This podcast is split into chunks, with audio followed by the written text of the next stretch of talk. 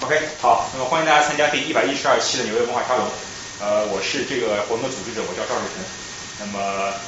还是先简单介绍一下我们这个沙龙，有多少人第一次来？我问一下。好好，欢迎你们，欢迎你们。呃，我先简单介绍一下吧，我们这个沙龙呢是从二零一三年七月份开始办的，然后一开始是在我家客厅，以那个比较就是呃比较随意的一种形式，然后后来我们办到现在已经一百多期了，今天是一百一十二期。呃，所以我们呃办这个活动的目的呢是希望有一个这样一个呃跨学科交流的平台，然后大家参与者或主讲都是来自不同学科、不同背景，然后每次活动也不一样。我们希望提供这样一个机会呢，让大家能够呃能够能够获得不同领域的知识和和思想，然后来互相交流，这是这个活动的初衷吧。所以我这个活动呢呃。就是我们人也不是很多，所以我们可以大家不要不要拘谨，尽量有什么问题或者什么想法，我们可以随时在主讲讲的过程中提出来，打断提问交流，然后我们最后也会有一定的时间给大家呃做 Q&A。然后呃今天我们是非常感谢呃我的直系师弟是是吧？是袁培的对是吧？是袁培的对。然后紫云这次朱紫云这次呃他是北大这个呃三我不知道是生科还是生科院生科院的博士生是。呃，是非常著名这个呃呃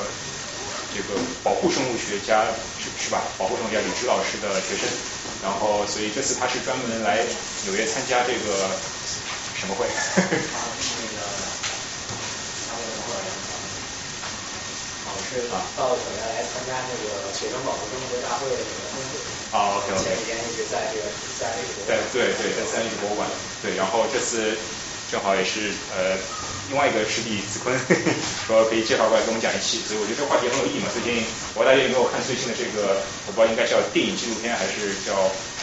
这个纪录片电影。这个我们诞生在中国，然后大家很多人对这个自然保护啊、动物保护、生态保护非常感兴趣。那么正好也有很多人会有这个会有很多疑问嘛。我们为什么保护自然？我们怎么去权衡保护自然这个行动和自然自然生态这个平衡本身这之间的呃这个之间的权衡？所以我觉得。还是很有必要来请一个专家来给我们分享这个什么是自然保护，什么是动物保护。那么我废话不多说了，大家呃一会儿在听的过程中，还是那句话，大家有任何问题都随意打断，是一个比较松散的形式，不要搞得像讲座一样严肃，好吧？那我们大家掌声这个欢迎朱子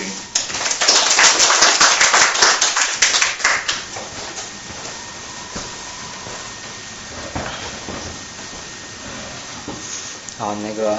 就非常感谢大家来参与这个活动，呃，也非常高兴看到有越来越多的人对这个自然保护、对呃保护自然这个事情感兴趣，并且愿意参与到这个活动里面。因为对我们本身这个学科来说，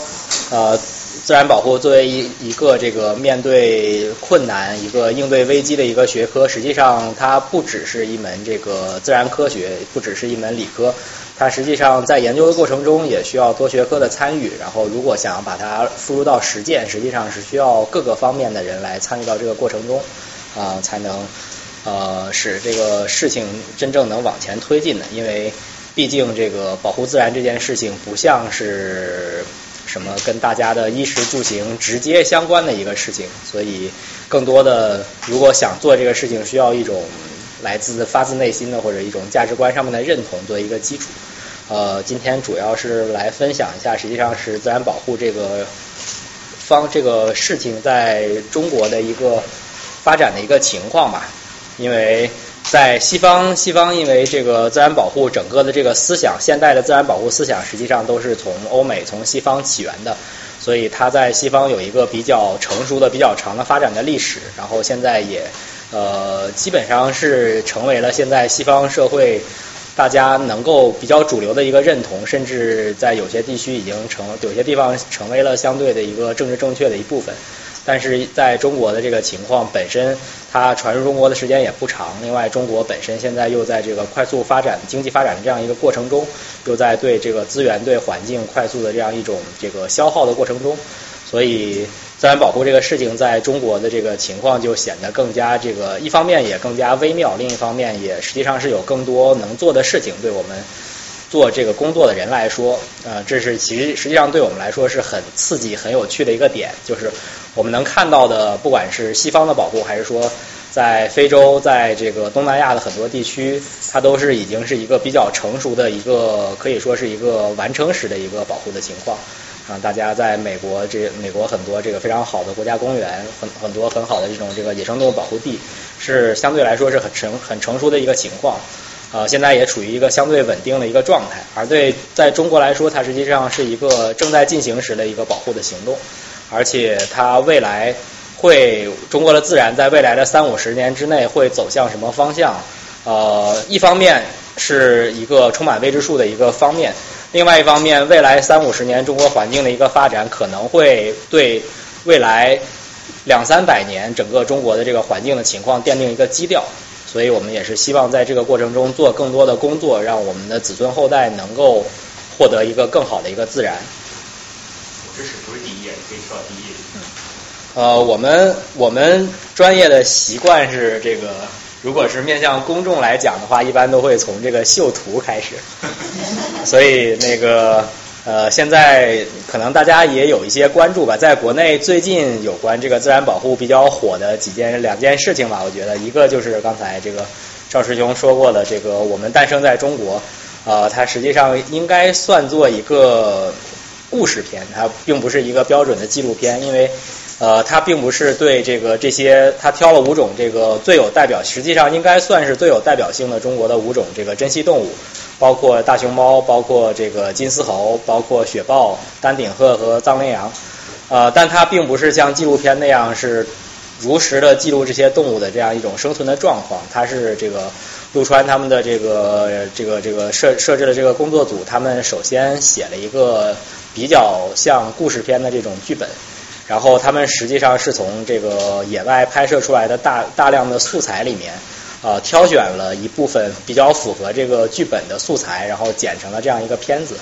当然，这个是有利有弊的一件事。呃，好处是它通过这个剧情吸引更多人进入到这个影院来观看这个很美好的这个中国的自然，所以这部片子的票房比一般的自然纪录片还是要高很多的。当然，那个相对有弊端的一点就是它可能。呃，在有些方面就不是完全反映这个动物真实的一个面貌，比如说，呃，引起了比较大争议的这个雪豹达瓦的这个故事，啊，呃，实际上雪豹达瓦的这个故事，我们的一个合作伙伴这个猫萌他们在微信上发了一篇很有趣的文章，就是他们因为做雪豹研究，对这个雪豹的个体识别是很熟悉的，就利用雪豹身上这个花纹。就实际上，达瓦并不是一只雪豹，这是一个故事，是用这个至少十四只雪豹剪成的这样一个故事。而且这十四只雪豹里面，其实有一只达瓦的扮演者是一只公雪豹，并不是一只母雪豹。对，所以让大家安心的就是，达瓦并没有，并没有因为这个跟这个家牦牛的冲突而死去啊。所以这也是很有趣的一个点。但总的来说，还是很有好处的，让更多的公众关注了这个事情。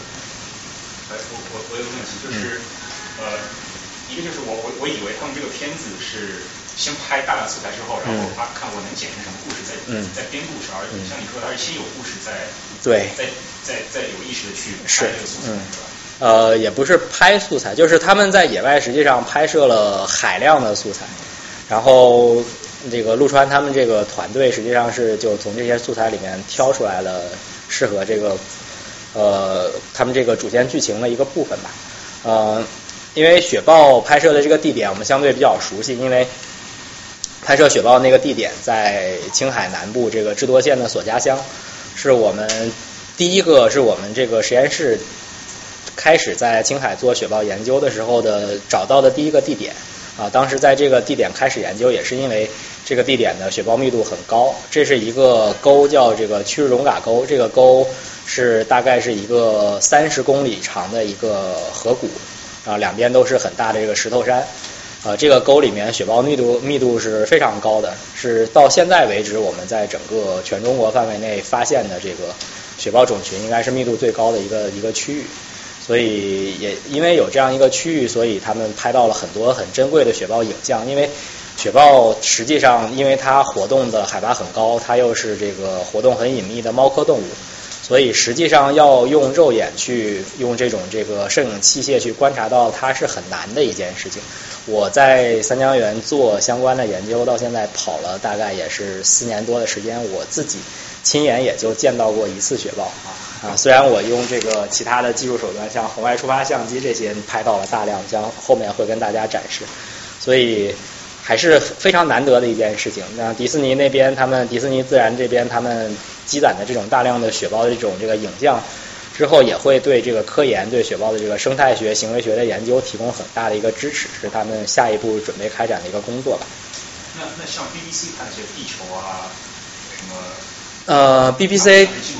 呃，BBC 之前那个拍的这个叫这个 Earth Planet 这个纪录片里面，青藏高原的部分里面大概有三分之一的篇幅也是涉及了雪豹，那个是比较严格的纪录片。那个是嗯，这是纪录片。呃，另外一个事情，大家比较关注的就是在这个上个月进行的世界自然保护联盟的这个世界自然保护大会上面，呃，这是很重要保护领域比较重要的一件事情。在这个大会上面，这个他们的这个濒危物种工作组经过讨论，把这个我们的两种应该是最著名的濒危动物，一种是大熊猫，一种是这个藏羚羊，它们的这个保护的这个濒危等级，呃，原来它们的濒危等级都是这个濒危，呃，EN 是 endangered，呃，大熊猫降到了 E 危，然后等于是降了一级，呃，藏羚羊直接降到了近危，降到了 NT，降了两级。呃，总的来说，这个事情是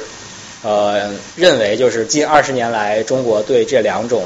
大型兽类的这个保护是比较有效的，使它们在野外的生存状况得到了一个比较明显的改善。啊，但是实际上我们在这个工作中，我们我们是也非常承认我们过去这二十年的这个成就，也很高兴看到它们的生存状况，它们。直接的这种灭绝的威胁得到了解除，但是实际上在我们这个工作中，不管是大熊猫还是藏羚羊，还是生存面临着很大的一种威胁。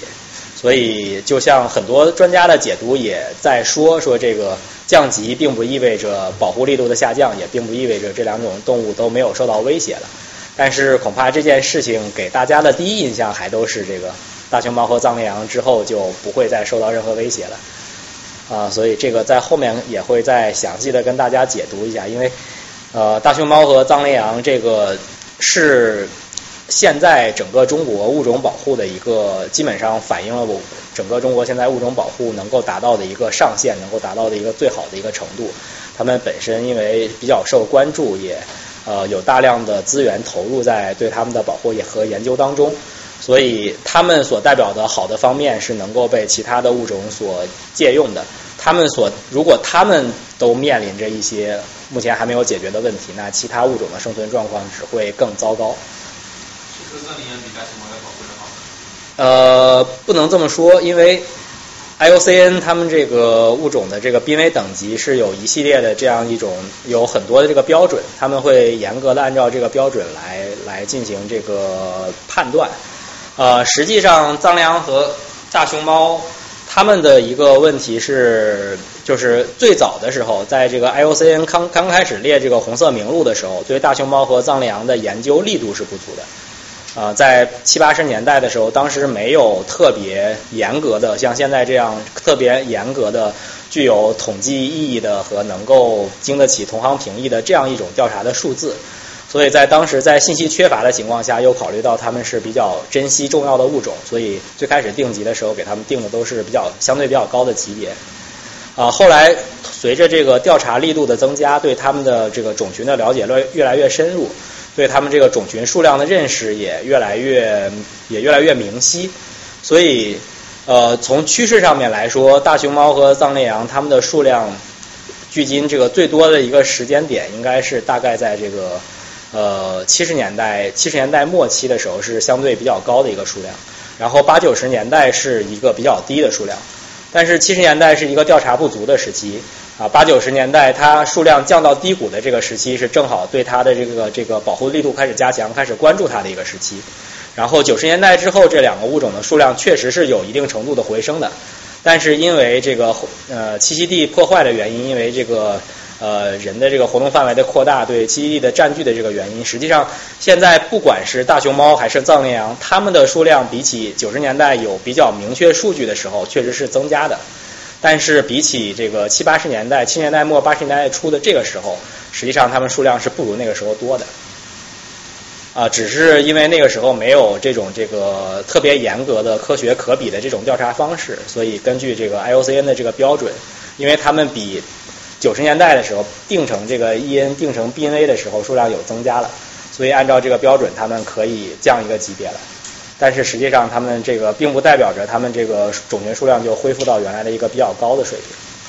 你说这个种群数量完全是在野生状态？对，这个 IOCN 评级的时候完全看这个野生种群。就是说，一个动物如果它野生已经没有了，全在实验呃数量再多，对，后面会跟大家秀一张图，就是 IOCN 它分了一个很详细的一个级别，呃，最严重的就是这个灭绝，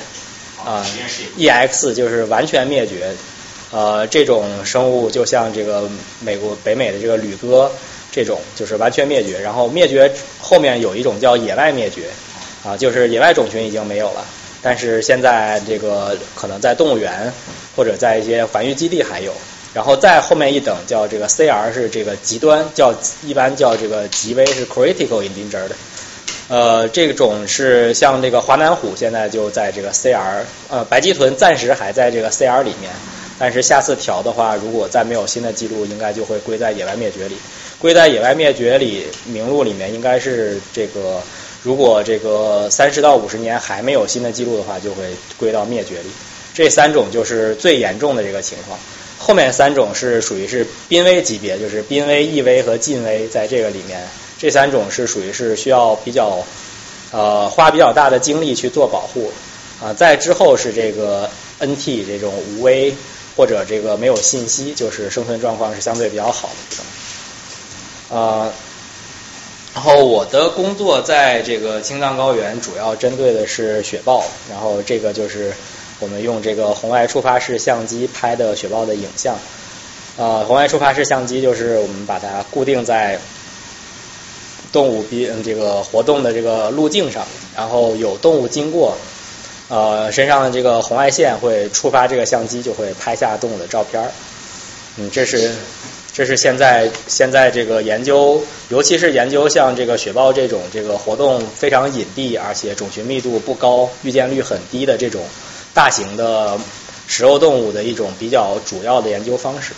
呃，这是拍到的我拍到的雪豹的照片里面相对来说这个比较帅的一张。这个位置海拔是在四千七百米的样子。这是在青海的杂多县，这就是其他我们在其他一些地方拍到的一些这个雪豹的图片。啊、前面大图那张雪豹是一张这个比较小的个体，大概是两岁多的一个幼年雪豹。啊，这里面这张图里面秀出来的雪豹都是一些相对来说成年的或者是一些老年的个体，所以它们雪豹活动的主要的这个生态系统就是这个图里面大家能够看到的这种这种青藏高原地区的这种这个石山生态系统啊，就是在这个上面是非常大的这种这个裸岩这种石头山。呃，下面是这个草地，然后它会贴着石头缝去贴着这个石缝活动，或者沿着这个山脊活动。然后这个石山生态系统、高山生态系统，它主要的物种顶级的食肉动物是雪豹，然后雪豹的主要食物在这个里面是这个岩羊。这两种动物都是这个高度适应在这种这个石山里面生活，它们在这种怪石嶙峋的山上都是这个飞奔如履平地这个样子。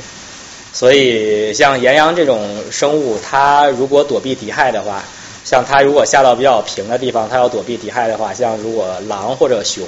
这样一些平地上的动物要捕捉它的话，它只要跑到这个石头山上面，这些动物是没有办法的。所以在这种环境里面，只有雪豹能治得了它，能够对它进行捕食。雪豹这方面能力还不如它。你看电影拍的雪豹最后不就是摔在那个岩石上？呃，这个总的来说，雪豹的这个捕食成功率还是不错的，因为雪豹它只要一周基本上能够成功捕食一次，就能够捕到一只岩羊，就可以满足它这一周的这样一种这个呃需求。呃，因为雪豹实际上它体型可能没有大家想象的那么大，雪豹体型可能就大概成年雪豹也就是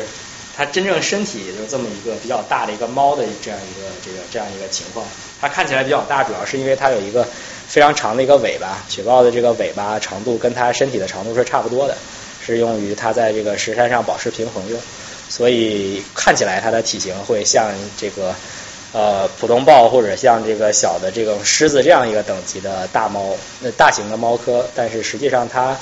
总的体型在猫科动物里面属于是偏中型的这样一种动物，所以真正如果离开石山这样一种它。很适应的环境下到平地上面的话，它是竞争不过狼，竞争不过这个金钱豹这样一些动物。然后这幅图展示的就是这实际上是一个点，然后在这一个点上既能拍到雪豹，又能拍到狼，能拍到这个呃左上左上这个是雪豹，然后右上图这个是麝，这个是马麝，就是产麝香的这种一种一种鹿类，实际上是。然后这个。左下角这个就是岩羊，这是一个这个呃雌，这是一个雌性的岩羊。然后右下角这个是实际上就是牧民家的牦牛。然后这个点的位置实际上就是在当地一户牧民家的后山上，离这个牧民家的帐篷直线距离大概也就是七八百米的样子。所以实际上在雪豹生活的这个环境里面。呃，历史上，呃，人和牲畜和所有的这些野生动物一直还是维持了一种比较呃和谐的一种状，比较和谐的一种共存的一个状态。但是随着现在的一些新的这样一些技术或者新的一些发展的出现以及人口的增加，这种状态能不能在这个继续接接着维持下去，实际上是我们工作中想要解答的一个问题。为什么你们现在？呃，因为这个坡没有找到更好的放相机的点，这个相机实际上是固定在，实际上是绑在一丛这个绑在一丛这个金露梅的灌丛上面的，这个地方没有很好的石头去放这个相机。你们为什么关心这个月相？这是月相吗？对，呃，月相这是相机里面自动的一个参数，因为。对有些动物的活动来说，它活动可能跟月相是有关的。有一些夜行动物，呃，三江源地区其他的一些主要的动物，这幅图里面，呃，大家能看到狼，啊，是平地是相对比较平的地区一个主要的一种食肉兽，也是一种这个什么都吃的一种相对杂食的动物。呃，棕熊，这个棕熊是一只母熊带着两只小熊。呃，青藏高原的棕熊是全世界的所有的棕熊棕熊的种里面唯一一种主要以肉食为生的棕熊。呃，大多数的棕熊它主要的食物实际上还是这个浆果、植植物这些。当然，它在青藏高原上以肉食为主，是因为这个青藏高原这个地区实在没有那么多的没有那么多的果子给它吃。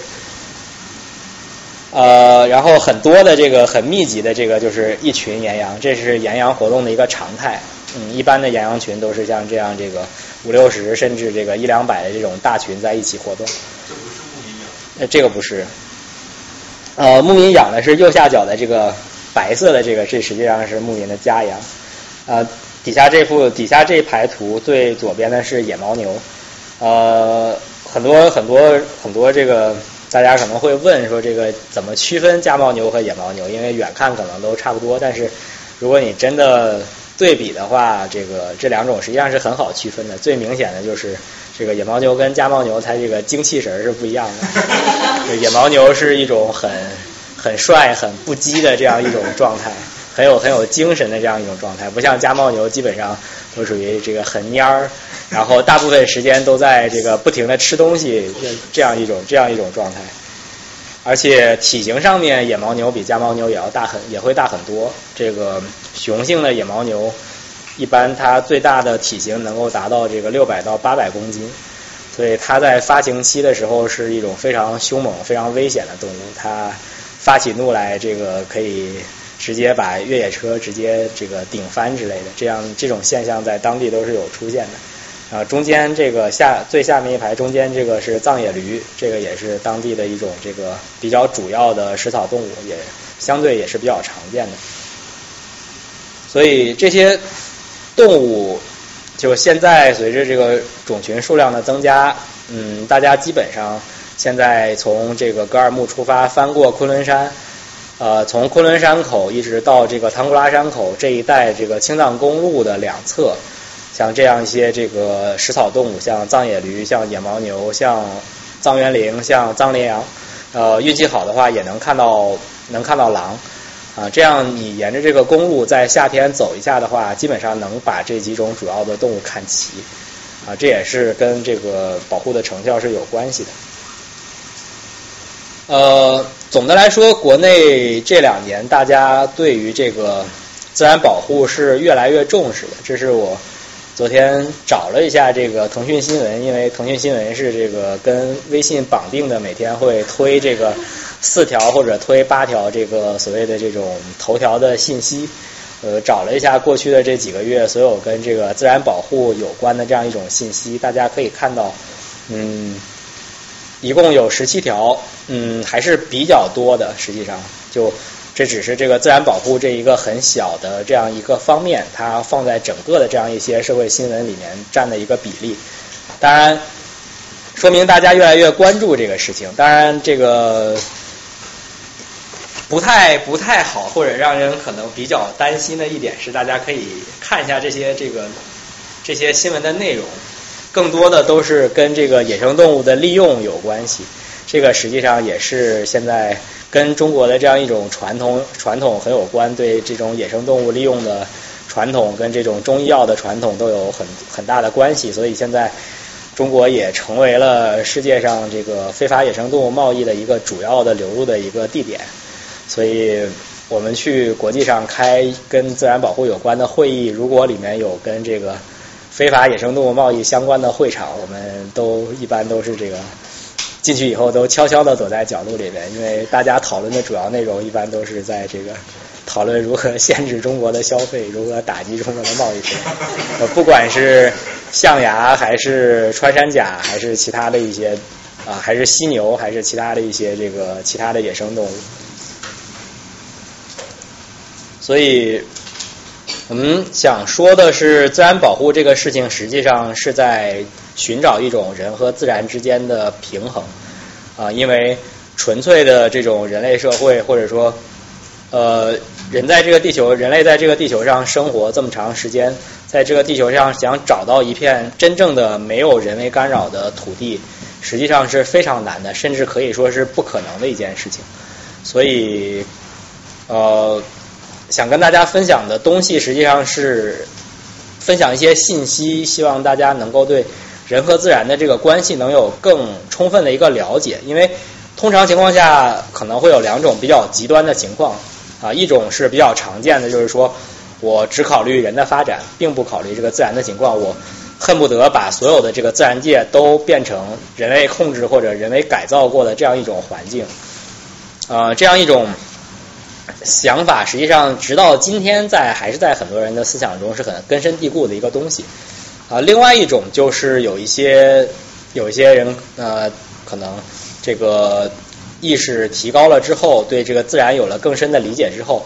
就会把这个人视为是特别负面的一种对自然只有负面影响的一种一种一种这样一种这个生物这样一种因素或者。比较极端的说法就是说，这个人是地球的癌症之类的，就应该完全清除掉，就追求那种完全没有人为干扰的自然，或者追求那种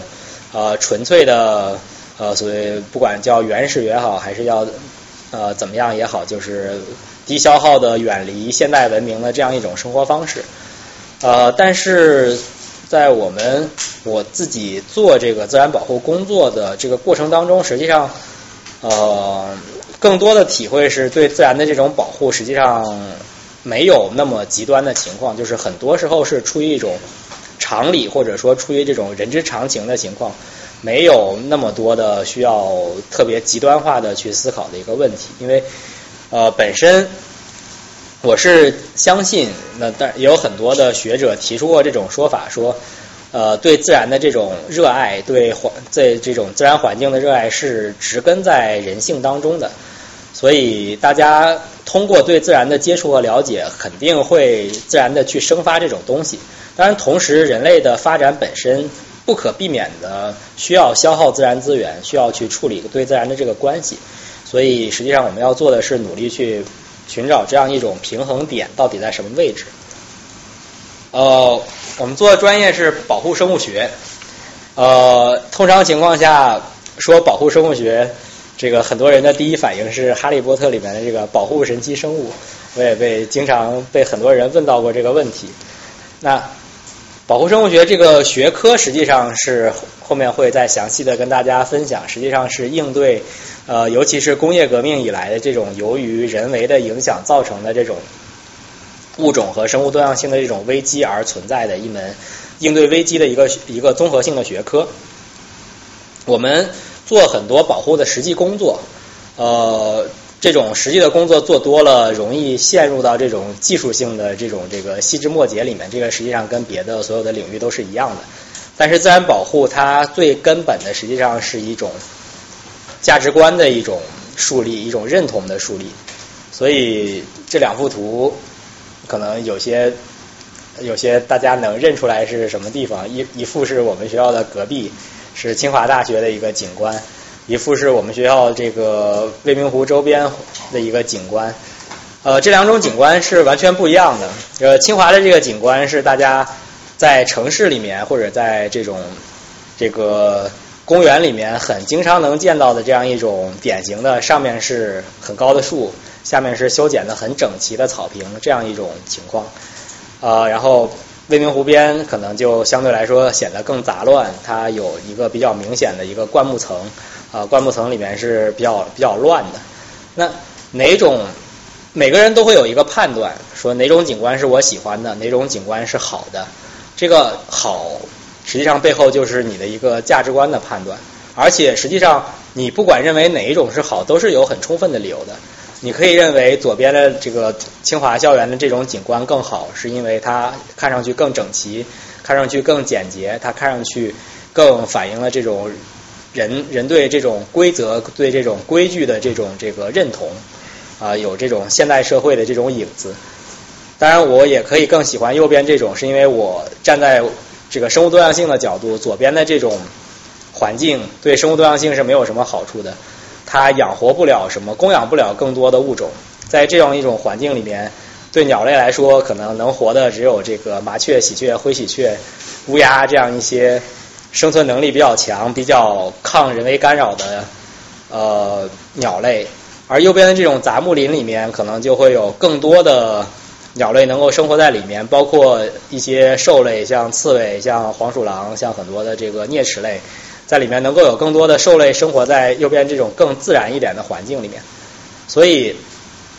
到底哪种是好，哪种是坏，或者说哪种是更好，这个实际上反映的是大家的一种价值观对自然的一种判断，就是我到底认为自然环境的这个价值在什么地方。那北大生物多样性比清华强？呃，北大生物多样性比清华强，这是有明确数字的，因为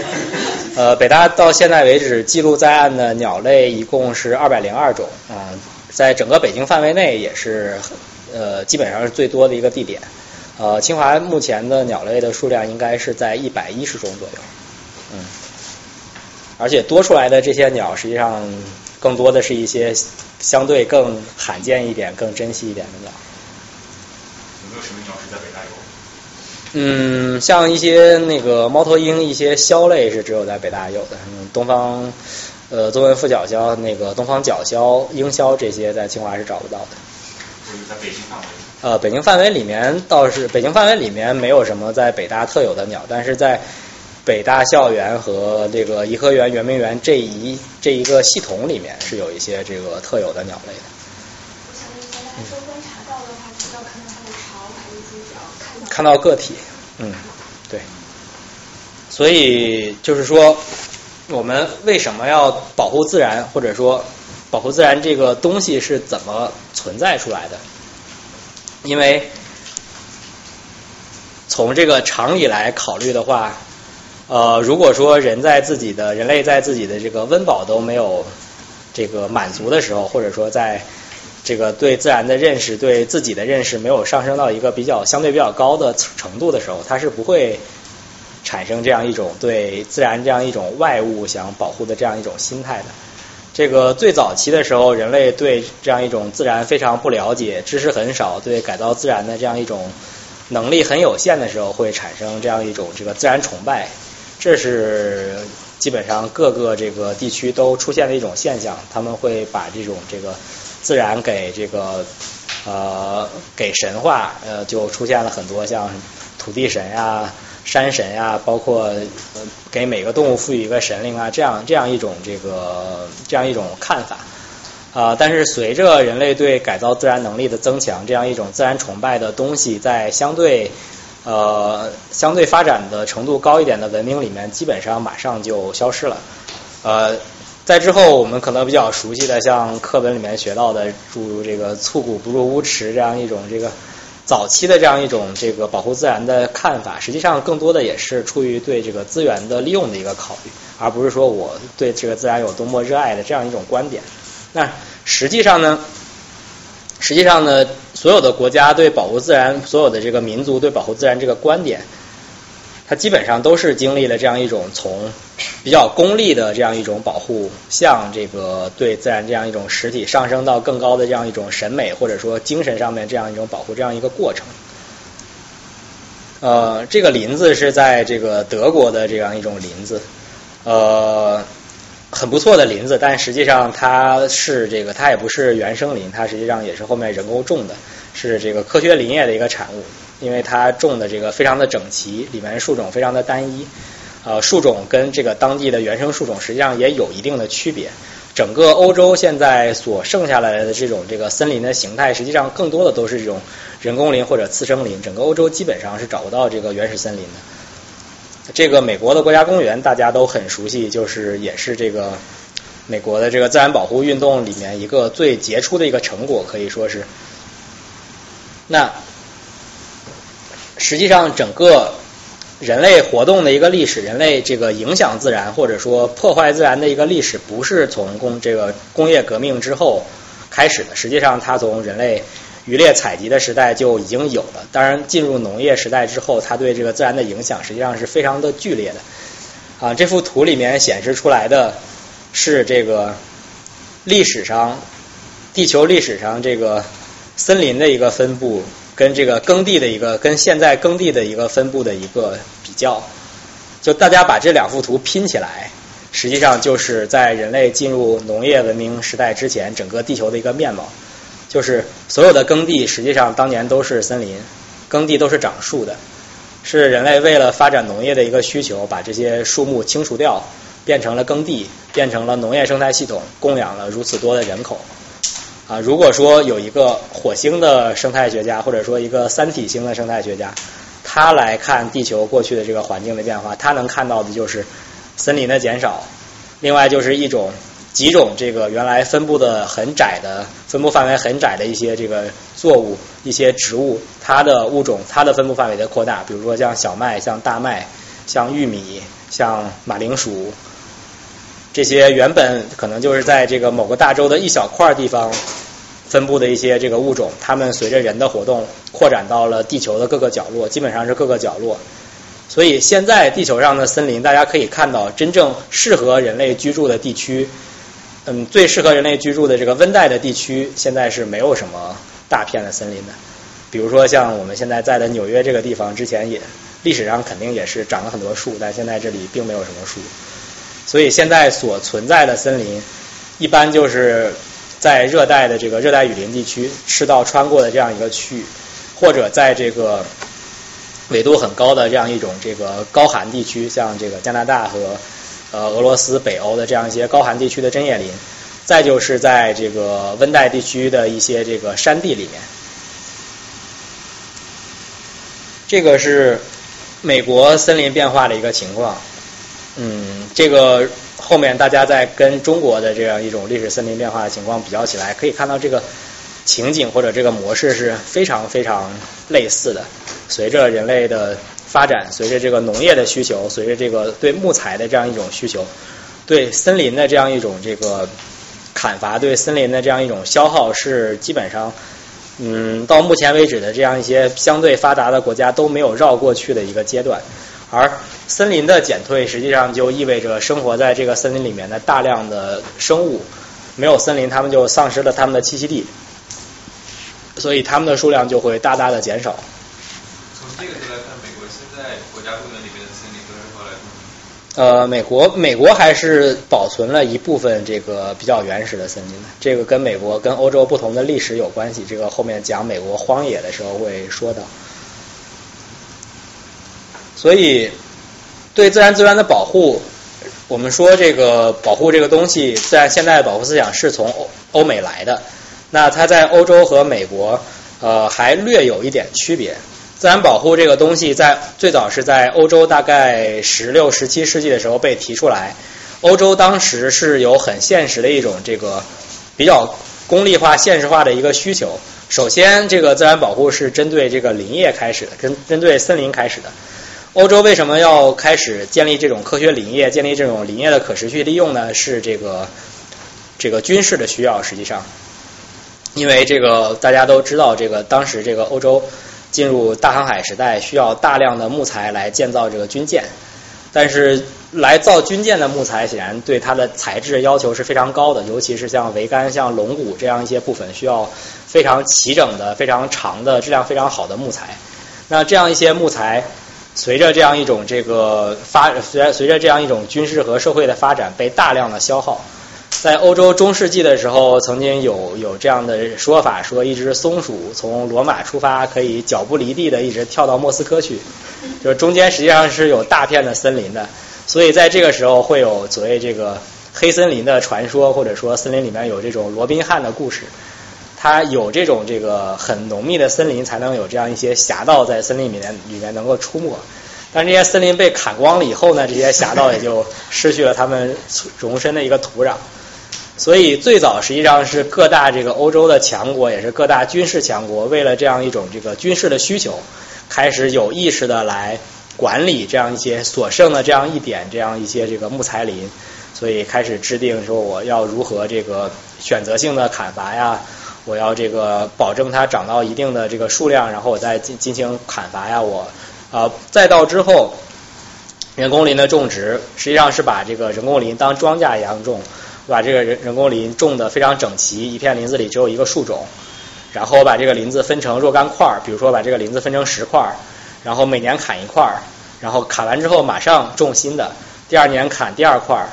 就实际上是这样一种非常随着当时这样一种科学革命的这样一种这个潮流，变成一种非常科学化的、非常现代化的这样一种管理的方式。这是欧洲的科学理念啊。另外一个另外一个这个另外一个比较重要的一个这个传统的一个基础，实际上是欧洲皇家的这样一种这个猎场，因为打猎本身在欧洲的这个贵族阶层。打猎是他们认为非常重要的一种这个生活方式，也是培养这个猎呃这个贵族的一种这个强健的体魄以及尚武的这样一种精神的一个重要的方式，也是他们社交的一个很重要的一个方式。啊，那你想要打猎的话，就需要有猎物，有猎物的话就需要有很大片的这样一种优质的栖息地，所以这样一些皇家的猎场在英国，在欧洲大陆。也是这样一种这个，实际上是最早的一种自然保护区，对猎场的管理也是这样一种自然保护的思想的一个很很很早很很重要的一个来源。其实，所以大家可以看到这两种管理都是带有比较明显的这种公益的性质的。所以，澳大利亚在历史上长期的不通过这种这个自然保护地的这种法规。因为澳大利亚的很多老百姓作为这个这个流放囚犯的后代，就认为自然保护地这种东西根源就上溯到皇家猎场，就上溯到贵族贵族阶级的那一套这个跟老百姓不一样的那些东西，所以很大很很长时间，这个自然保护区在澳大利亚被作为这个政治不正确的一个象征啊，他们很晚近才建立这个体系，才摒弃到这个。他们对贵族的这种反感，建立自己的保护区体系，也是跟这个历史有联系。但是在美国呢，同样的有这种管理自然资源的这种需求，这是肯定的。那在美国，为什么在美国如此热衷于建立这种国家公园，建立这种荒野的这样一种概念？啊，荒野这个词，wilderness 这个词最早提出来的时候，它实际上就指的是这种完全不受人类干扰的纯原生态的这样一种自然。那这实际上也是跟美国这个建国之后的历史是有很大的关系的。就是美国国家公园的建立，大概是从这个十九世纪五十年代开始开始提出这个建立荒野、建立国家公园的这样一个概念，对荒野的这样一个概念。呃，是因为实际上很大的一个一个原因是，当时美国在美洲大陆也站住脚，然后整个的这个西进运动也完成，然后需要他们有一种迫切的需求去建立一种跟他们的这个欧洲的这样一些这个祖先。跟欧洲的这样一些亲戚不一样的一种全新的一种文化。那欧洲发展了这么多年，这个上流社会的这个文学艺术啊这些方面都是很精神精神生活很丰富，这些都很发达，也一直把美国的这帮人当野人当乡巴佬，所以他们就想我们怎么去建立我们这个不一样的一种这个民族的认同，建立我们比欧洲比这个老欧洲的这些人要强的一个点。那他们。当时的一部分这个思想家，他们找到的一个点就是说，我们在尤其是在美国的西部，有大片的这种荒野，有大片的这样一种没有人类踏足过的这样一种美好的区域，这是欧洲所没有的，所以我们要把这边区域保存下来，保存的很好。然后同时，这种荒野所代表的这种野性的这样一种力量，是我们跟欧洲的那些养尊处优的这样一些人所区别的一个一个象征，一个不一样的点。所以在这样一种这个强有力的这样一种价值观的指引之下，美国在西部划出了大片的这样一些这个保护地作为荒野地啊，作为国家公园，然后由国家直接去管理，建立了国家公园管理局，把这些土地的所有权全部收归国有，国有，然后对它进行非常严格的这样一种管理。啊，所以就是大家现在能看到的，像黄石啊，像约塞米蒂啊这样一些很好的国家公园，实际上都是那个时候建立起来的。当然，在建立这个国家公园的过程中，后面在过了大概一百年的时候，重新反思这个事情，就会发现，第一，当时大家所认为的、所看到的这种所谓的荒野，也并不是真正的荒野，像黄石。它的这个植被，它的这个植被类型，它的这个动物的情况，实际上是被当地土著的印第安人之前通过印第安人的生产活动也是改造过的。所以在很多的美国的西部的国家公园出现过这个，我把人类的干扰全部抛弃掉，把外面的人都拦住不让进去之后，里面的这个生物的类群反倒发生了变化，甚至发生了退化。这个实际上是因为当地的这个环境本来也是有人的因素在这个里面啊。其次是在建立这种荒野地的国家公园的这个过程中间，很多国家公园是把当地所剩已经所剩不多的印第安的原住民从这个国家公园里面驱赶了出去啊。这个实际上在伦理上面也是有一定的问题的。而这种国家公园在建立过程中对原住民的这种敌视的态度。在后来，在这个非洲地区建立一些大的国家公园的时候，反映的更加明显。就当时以这个呃上层白人这些殖民地的这样一些这个首脑沿袭这种观点来建立建立这样一种荒野公园的时候，对原住民的这样一种态度，对原住民的这样一种敌视，也是是更加明显的。所以后面到。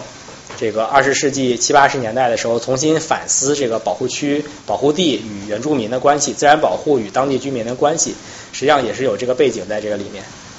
嗯，那我们国家那种国家公园的开发和当地少数民族？啊，对，这个我后面讲我国情况的时候会说到。当然，就是说这实际上也是我国建立自然保护区里面很很不同的一点，就是说，不管是不管是说我们。呃，不管从哪个角度上来讲，我们都不太可能在中国建立起来像美国这样一种这么大面积的荒野地的这样一种这个保护的情况。所以说，想去找这种人和自然的平衡，在中国的自然保护里面是更重要、更也是更难的一件事情。所以，这是实际上是中国搞自然保护的两个主要的老师，一个是欧洲，一个是美国。另外一个老师就是这个当时的这个苏联。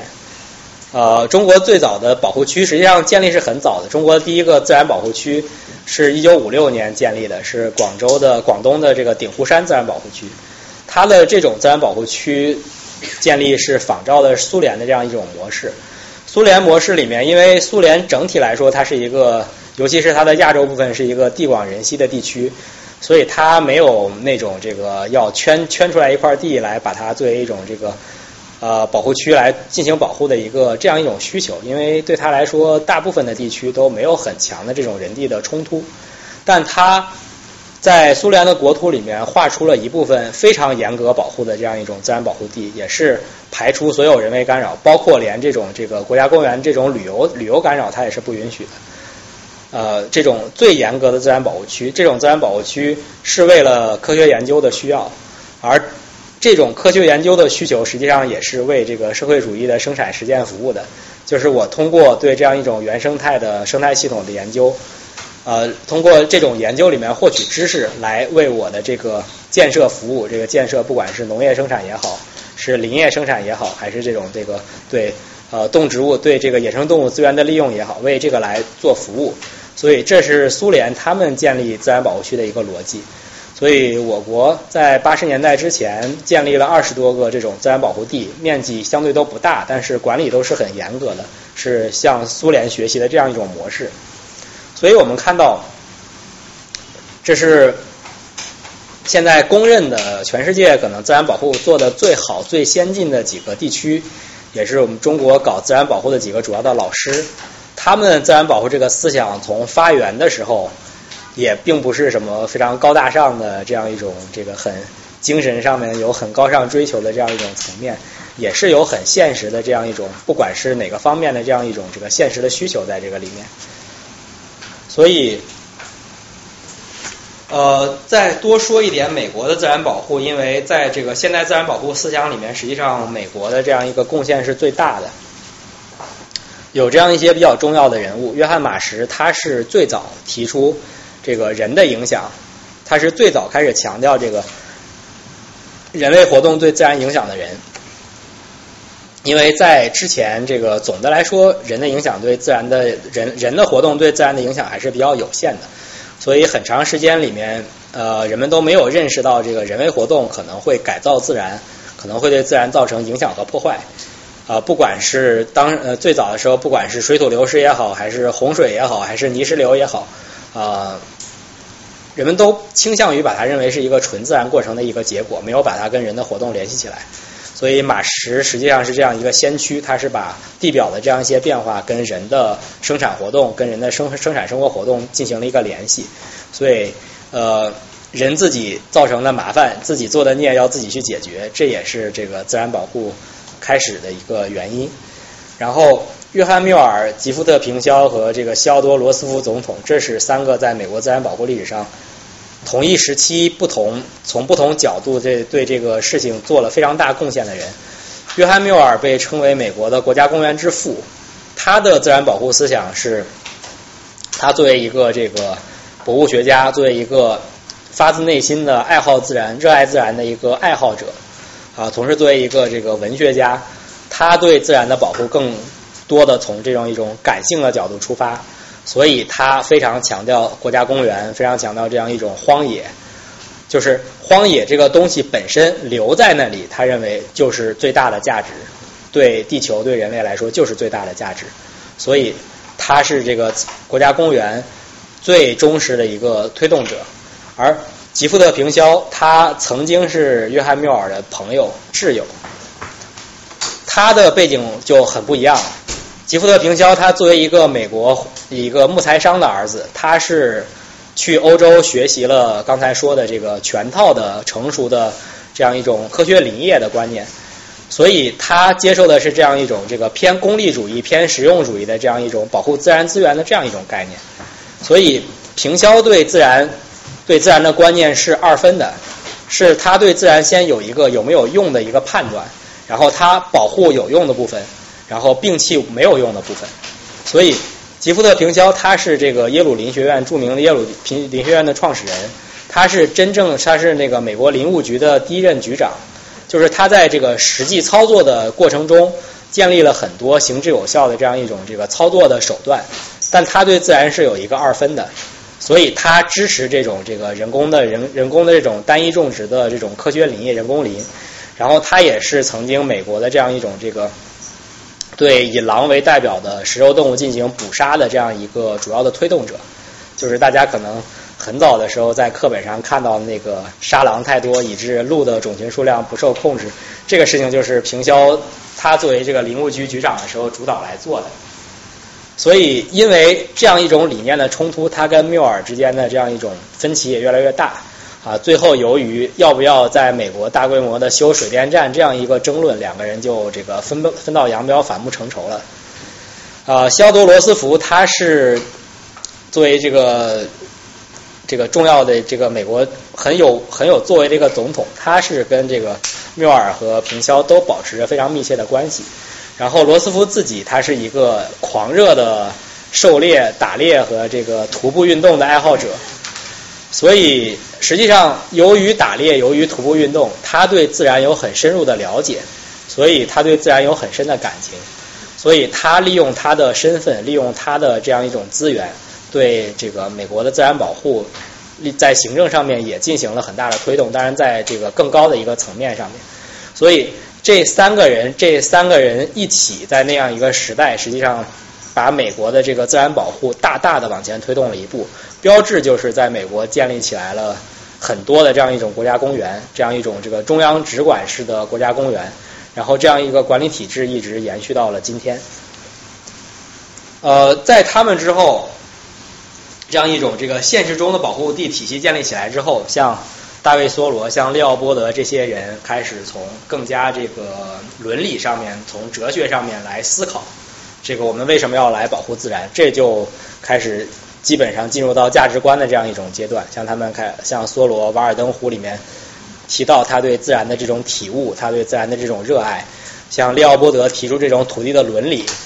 说土地是有土地是有自身的权利的，我们人类没有资格向土地无限制的去索取，我们没有资格把大地看成我们的一种这个可以无休止的去掠夺的一个资源，我们要尊重自然的权利，所以进入到这样一种哲学的思辨。再到后面，这个雷切尔·卡森，他这个《寂静的春天》的作者，他自己虽然并不是一个搞这个自然保护这方面的人，他更他关注的更多是这样一个环境污染的领域。但是《寂静的春天》这本书很大的这样一种影响力，推动了整个西方六七十年代的这样一种环境保护的运动和绿色的运动。所以在这个阶段，使这个自然保护让被更多的人所认识和所认同。所以就产生了保护生物学这个学科。保护生物学这个学科是在一九八五年最早被提出来的，就是继承了所有这些这个前辈，所有这些跟这个自然保护有关的前辈的这样一种思想。所以这个可能大家都是有比较明确的了解的，就是从工业革命以来，整个世界的面貌都。受到了很大的这样一种改变，不管是人们对这个土地利用情况的变化，对森林的破坏，对森林的利用，对野生动物资源的利用，对呃渔业资源的利用，包括这个空气污染、水污染的情况，啊，包括这个二氧化碳的排放，啊，都有一个这个很大的一个上升。这也是这个保护生物学这门学科被提出的一个基础，就是我们面临一个生物多样性的危机，而这种生物多样性的危机是主要由人为的原因造成的。所以我们需要去应对这种威胁，所以有了保护生物学这门学科，就是我现在这个在做的这一门这个学科。然后这门学科它首先，嗯，这是这门学科最重要的几种，实际上是原则或者说它的价值观。首先，它面对的是生物多样性，生物多样性一般我们认为包括这个基因、包括物种、包括生态系统这三个层面。然后。这种现在的生物多样性危机主要是由人为因素造成的，所以我们把人为因素从其他的这个进化的这样一种因素里面，要把它自然的本体的因素里面要把它摘出来，这就是所谓的进化的视角。因为本身在这个自然界里面，这种物种的生老病死以及物种的灭绝是一直在存在的。这个大熊猫大家叫它活化石，但是大熊猫实际上从这个熊科里面分化出来到现在也就是八百万年的时间。这就是现在这样一些这个大型的物种里面，就是生活时间很长的一种了，被大家叫活化石的物种。所以这个变化实际上是很快的。所以我们更关注的实际上是人造成的这样一种这个生物多样性的消失。同时，我们认为这个生物多样性是高的，生物多样性是好的，这实际上是一个价值判断。呃，高的生物多样性比低的生物多样性是好的。另外，生态系统是有它功利上面说，生态系统是有它很大的价值的，它的这种服务的价值，比如说像水土保持，比如说说像水源涵养，比如说像它提供了很多的这种这个能够被利用的种质资源啊啊，比如说种质资源的意思就是说，像呃袁隆平他找这个杂交水稻，杂交水稻的前提是他在野生环境里面找到了这种这个雄性不育的猪植株，那如果生物多样性被破坏，呃，野生稻没有了，找不到这样的植株，那就不会有杂交水稻，就是这样一种情况。另外就是这个其他的服务功能，像直接的出产肉类、直接的出产粮食这样一些，直接出产木材，这就是很比较明确的一个方面。所以这是这个保护生物学这门学科它的一些基本的原则和它想面对的一个问题。那你们要研究这个人类带来的生物多样性危机，就是说，你们首先要假定如果没有人，这个啊对对，那个实际上讲人类带来的生物多样性的危机，我们讲这个人类对这个生物多样性造成威胁，主要是包括几个方面啊，一个是人人类人类造人为造成的这样一种这个污染，污染包括空气污染、水污染，另外一个是人为对这个种对这个动植物直接的捕猎和采集啊，另外一个是这个人类造成的这样一种栖息地的减退。啊，栖息地的减退以及破碎化啊，这两个是相对还是不太一样。减退是这个面积直接的这样绝对值的减少，啊，破碎化它是这个栖息地绝对的面积不一定减少，但是被割成了小块儿，被割成小块儿之后，能支持的这个这样一种生物多样性会有大很大的一个削减啊。再另外一种是人为带来这种这个外来物种的入侵和交流啊，主要应对的是这几个方面人为造成的这样一种影响。所以是预先假定了这些原因再做研究。呃，也不是不是说假定了这些原因吧，就是是已经通过已有的研究和观察，发现有这样一些原因是比较主要的影响与这个进化的本体相关。因为呃，进化自然的进化产生的这样一种物种灭绝，它有一个速率，它有一个本体速率。那我们现在能观察到的这样一种这个。生物多样性消失的这个速度，灭绝的速物种灭绝的速度，实际上是远远的大于这个本体的这样一个速率的。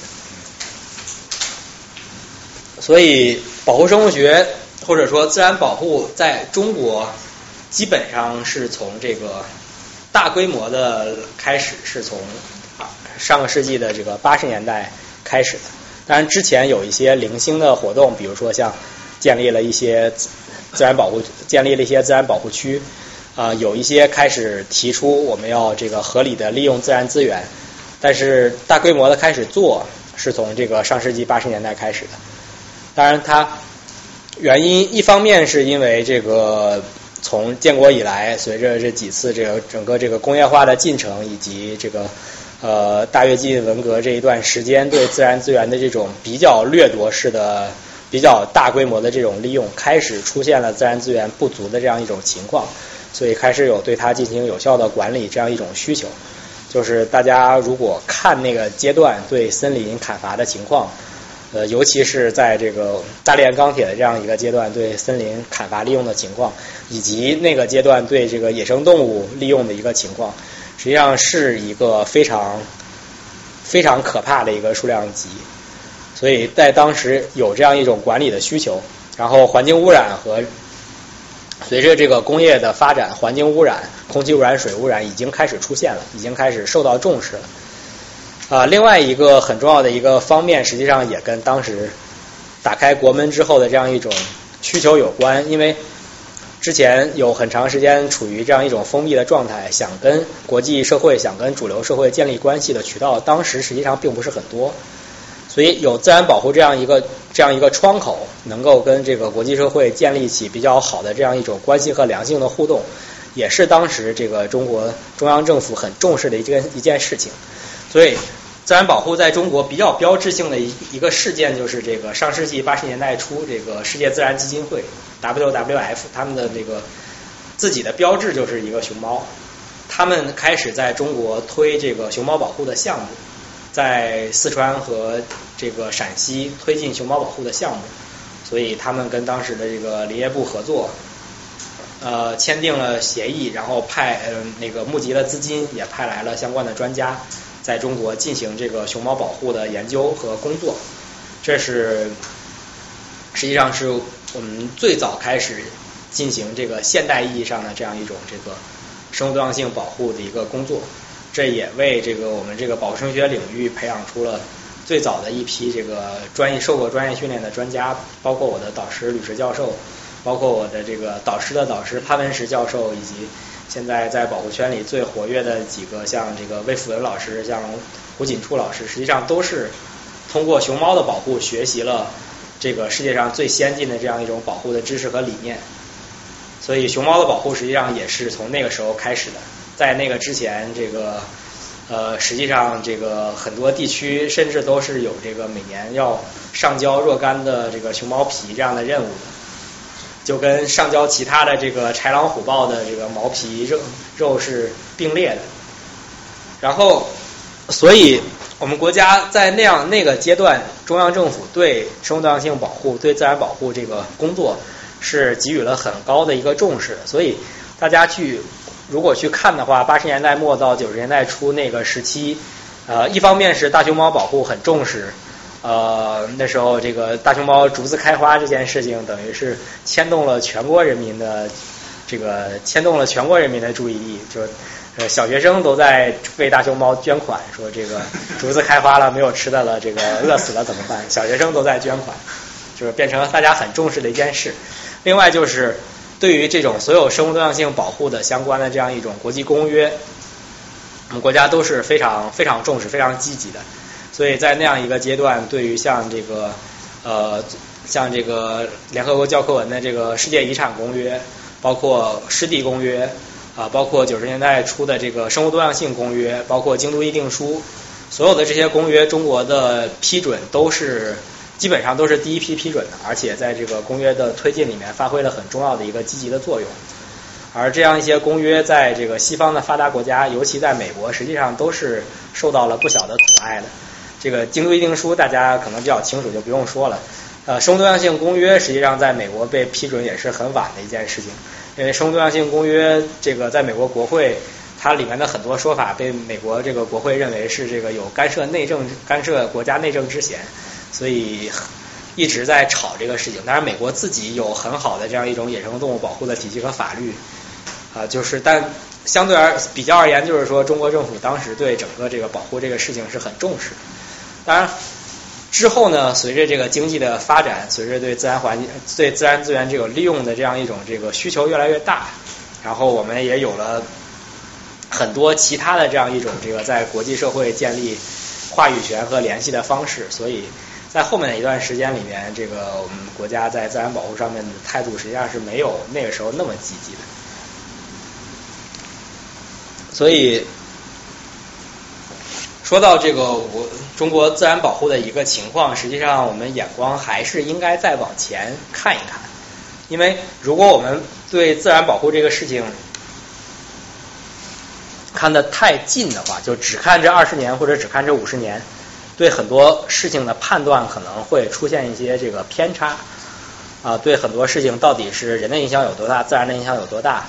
然后这个文化的影响有多大，然后这个自然保护这个点究竟能够落在哪里，这个平衡点落在哪里，比较容易出一些可能的偏差。呃，比如说现在很热的气候变化的这个气候变化的这个这个这个议题。呃，气候变化这个事情实际上不是今天才有的，在整个世界的历史上和中国的历史上，实际上气候是一直处在一个周期性的波动波动之中，就是有比现在更冷得多的时期，也有比现在更热的一个时期。所以历史上面，呃，大家可以看到这个是通过现在的一些这个还原，能够得到的一些这个历史时期的这个温度的一个情况。啊，基本上，基本上在历史上，中国历史上比较兴盛的时期，几个大一统的王朝都是在这个相对的比较暖的时期，尤其是这个唐朝，大家可以看到，盛唐时期实际上是一个非常大的一个长时间的一个暖期。然后在盛唐的这样一个暖期，在内地，在中国内地建立起来了一个强大的唐朝，在这个青藏高原建立起来了一个青藏高原史上最强大的吐蕃。然后在这个欧洲供养了一个很强大的罗马帝，呃，后面的这个东罗马帝国，然后在这个阿拉伯地区供养出了一个很强大的这个大食国家大食国。然后这几个大一统的中央政权在大概公元九百年前后，这个气温开始下降，开始进入一个冷期的时候，基本上在同一个时间都崩溃掉了。所以这是很有意思的一个事情，不不太好说说这个里面到底这个气候的因素起了多大的作用，但肯定还是起了不小的作用。然后到离我们比较近的这个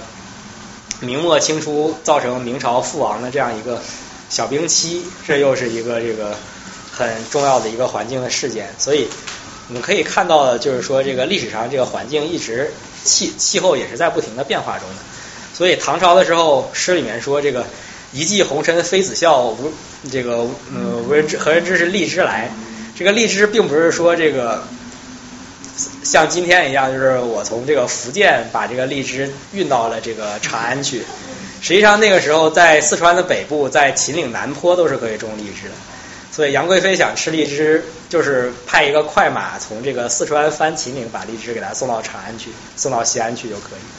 当然后面今天这个荔枝是种不到那么北的地方的，这实际上是现在的气温跟那个时候相比还是有一定差别的。所以我们在谈气候变化这个事情的时候，还是需要结合一下历史的这样一种情况，才有更更充分的一个了解。然后人口的一个。增长的情况，实际上这个是很好理解，就是说，人对自然环境的一个一个一个需求，实际上是很绝对的、很刚性的一个东西。我多一个人，他就多一张嘴，就需要衣食住行。他对这个自然的消耗，对自然资源的一个消耗，实际上是很没有什么商量的一个情况。所以，中国历史上随着这个人口的增加，随着这个人口。呃，不断的增加对这个自然资源的消耗，随着这个人口的增加，使这个森林越来越少，啊，耕地越来越多，呃，动物越来越少，这个跟这个人口的增加实际上都是有很大的关系。那历史上人口减少这些时间是主要是气候？呃，历史上人口减少的时间就跟这个气候、跟战乱这些都有一定的联系。所以，实际上这个大家可以回想一下刚才那个世界的上的这个耕地和森林变化的这样一个图，以及这是中国现在的一个这个森林分布的一个图。就在史前时期所说的这个中国森林覆盖率超过百分之五十这个时期，还有就是沿着这个。东北到西南连这个沿着这个胡焕庸线或者沿着这个四百毫米等降水线等降水量线连一条线，然后把这幅图上面东部地区所有的这个白色的区域全部都填绿，这个基本上就是这个我们这个汉民族最早的时候在这个中国大地经营的时候的一种一种这样一种情况，所以在那样一种环境里面。说像武松打虎这样一种事情，实际上都是很好理解的，因为出了县城不远就是林子，林子里面这个豺狼虎豹都有啊，这也是很正常的一件事情。但是现在中国主要的这个森林的分布的地点都是在这样一些这个山里面。中国历史上森林的减退有几个比较标志性的时期啊，最早这个我们的先民开始在这个黄土地经营的时候。是把黄土地，把这样一些这个呃山山西南部晋南平原、关中平原，然后在这个河南、山东这样一些区域，这样一些最平坦的黄河中下游这样一些最平坦的区域，最开始把这个林子变成了变成了农田，然后到这个到这个春秋战国时期之后，开始渐渐的开发这个长江流域。就开始把这个长江周围，把这个长江中游，像这个当时还叫云梦泽、洞庭湖这个周边，开始逐步的变成农田，然后把下游现在的这个江苏、浙江这一带逐步的变成农田，所以一直到到这个唐朝的时候，中国的经济重心就已经到了江南，就是实际上就是江南的树那时候被砍的差不多了，于是变成了很好的良田，变成了经济中心，然后再到这个北宋的时候，随着这个。改良，随着这个水稻耕作的技术越来越高，啊，不仅在平地上面可以种稻子，在这样一些小的丘陵地点，啊，像这样一些这个这个湖的周围这样一种冲冲击出来的这样一种这个地方，都可以开始种水稻。所以宋朝的时候，在现在的这个湖北，像现现在的这样一个湖北、湖南，以及这个嗯这个福建、浙江这样一些地方也开始这个大规模的种稻子，所以就是那些地方的树就被砍的差不多了，就变成了这个耕田，变成了这个农田。再到这个明清的时候，明清的时候，随着这个人口这种这个爆炸性的这样一种增加，啊，平地上面的地已经这个养活不了大家了，很多的人就进入到这个山里面，开始进入到这个深山里面。所以像这个贵州，像这个四川，像这个呃陕西南部啊，像现在的这个福建、广西这样一些地区，这样一些这个半丘陵、丘陵、半丘陵的这样一些地区。山上面开始被这个改成梯田，或者开始种这个土豆、种玉米这样一种一些可以在山上种的作物，所以在这个时候，这些地方的山里面开始树被砍掉，被变成农田，然后，再到这个建国之后，随着这个这个工业的这种需求，啊，在在这些这个东北，在秦岭这些地方开始大规在云南开始大规模的这个进行这个森林工程、工业的这种砍伐。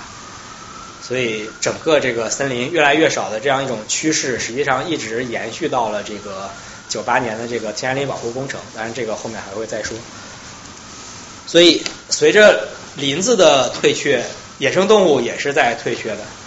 野生动物的退却，一方面是气候的因素，另外一方面也是人为的一个干人为的一个影响。就是说，在暖期的时候，如果没有人为干扰，应该是暖期的时候动物的分布比较广。然后冷期的时候，他们会退到山上或者退到南方去。下一个暖期的时候，他们又回到北方去。但是因为有人的这个干扰，所以反映出来的趋势就是，中国历史上这个野生动物是一直在退，一直在退，一直在往南方，在这个往温暖的有林子的地方在退。最明显的两个例子，一个大熊猫啊，大熊猫在这个史前时期的这个分布是很广的。呃，最北边的那个大熊猫化石是在大家很熟悉的这个周口店北京猿人的洞里面找到的一个熊猫的这个头骨。啊，后来这个熊猫的这个栖息地在这个长江以，在这个黄河以北基本上再没有找到过。但是，一直到这个清朝末年的时候，熊猫实际上在这个中国南方，在中部和这个西南部的所有省。呃，湖北、湖南、贵州、广西这些地方，实际上都是地方志里面都是有这个熊猫的记载的啊。但是到现在，这个熊猫分布在这个十三片这个互相不连通的这个破碎化的栖息地里面，只在这个四川和甘肃两个省啊。现在这个饲调之后，种群野外种群数量大概一千八百多只这样一个样子。所以这是熊猫一个退却的一个过程。另外一个就是右边这个。大象退却的一个过程，就是在这个西周的时候，实际上在中原、在河南都是有象的。说河南叫豫，豫里面这个象不是凭空来的，是因为那个时候河南确实是有象的。但是随着这个气候的变化以及这个人为活动，啊，象就不断的往南退，不断的往南退。在今天，大象在中国只在这个云南，云南这个。最边边的边境，这个西双版纳这一带能找到一些亚洲象的分布，而且也是一个很小的种群的。所以有一部这个写中国环境历史的一个著作，它用了标题就直接用了这个大象的退却，就实际上以大象、犀牛、熊猫为代表的这样一种动物退却的一个过程，也是整个中国环境史的一个主要的一个基调。到时候大家更。包括这个更受关注的一些，像老虎、华南虎，现在实际上野外已经这个很多年没有没有人见过了。老虎的退却也是这样一个过程。那像河南那个大象，相当于那一期完全灭绝了，是吧？对。呃，中国现在整个中国境内就只有云南有一有一有大象种群，所以这是。中国环境保护的一个历史，实际上这个历史说起来跟其他地方的一个历史就没有那么大的差别，就也是随着人为活动的一个扩展，这个真正的这个自然不断的退缩，然后自然环境相对来说不断越来越变差的这样一个历史，所以这实际上是历史的一个主流。呃，其他的你说中国的环境古古代的文化里面有一些。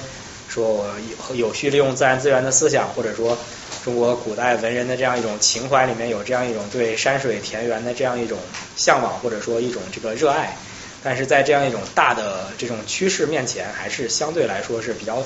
比较小的一个存在。虽然说很多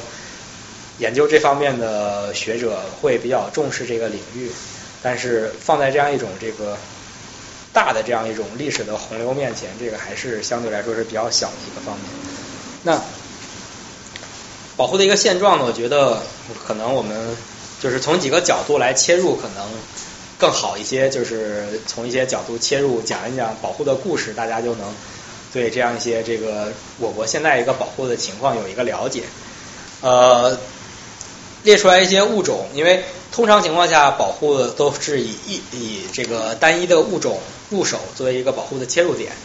啊，好处是一个是研究和保护会比较容易。另外一个，在对公众宣传的过程中，这个物种，尤其是这样一种大型兽类，比较容易得到大家的支持和喜爱。啊，另外一个，通过保护这个物种，通过保护它的栖息地，能够保护一个完整的生态系统。就比如说，通过保护大熊猫，我在大熊猫的这个保护区里面，大熊猫栖息地建了大熊猫保护区。那在跟大熊猫在同样这个区域里面生活的其他一些像羚牛啊，像其他一些像这个金丝猴呀。包括其他一些可能不那么受大家重视的动物，像一些什么这个耗子呀、野猪呀之类的，也都会受到一个比较好的保护。所以通常这个保护是从这个物种来入手的。最有名的例子当然是大熊猫。之所以挑这幅图呢，这是到现在为止也是这个唯一的一张拍到的在野外条件下大熊猫交配的一张图。因为有很多的说法，有很多有对大熊猫有一个很著名的说法，说这个大熊猫是这个繁殖力有问题，说大熊猫是这个生不出小熊猫来的。但实际上呢，在野外环境里面，我们长期的研究，在野外条件里面，大熊猫这个繁殖是很正常的，就没有什么这个繁殖力低下的问题。那在动物园里面，熊猫的繁殖力比较低下，可能有很多的原因。因为对熊猫来说，动物园是一种这个非自然的环境。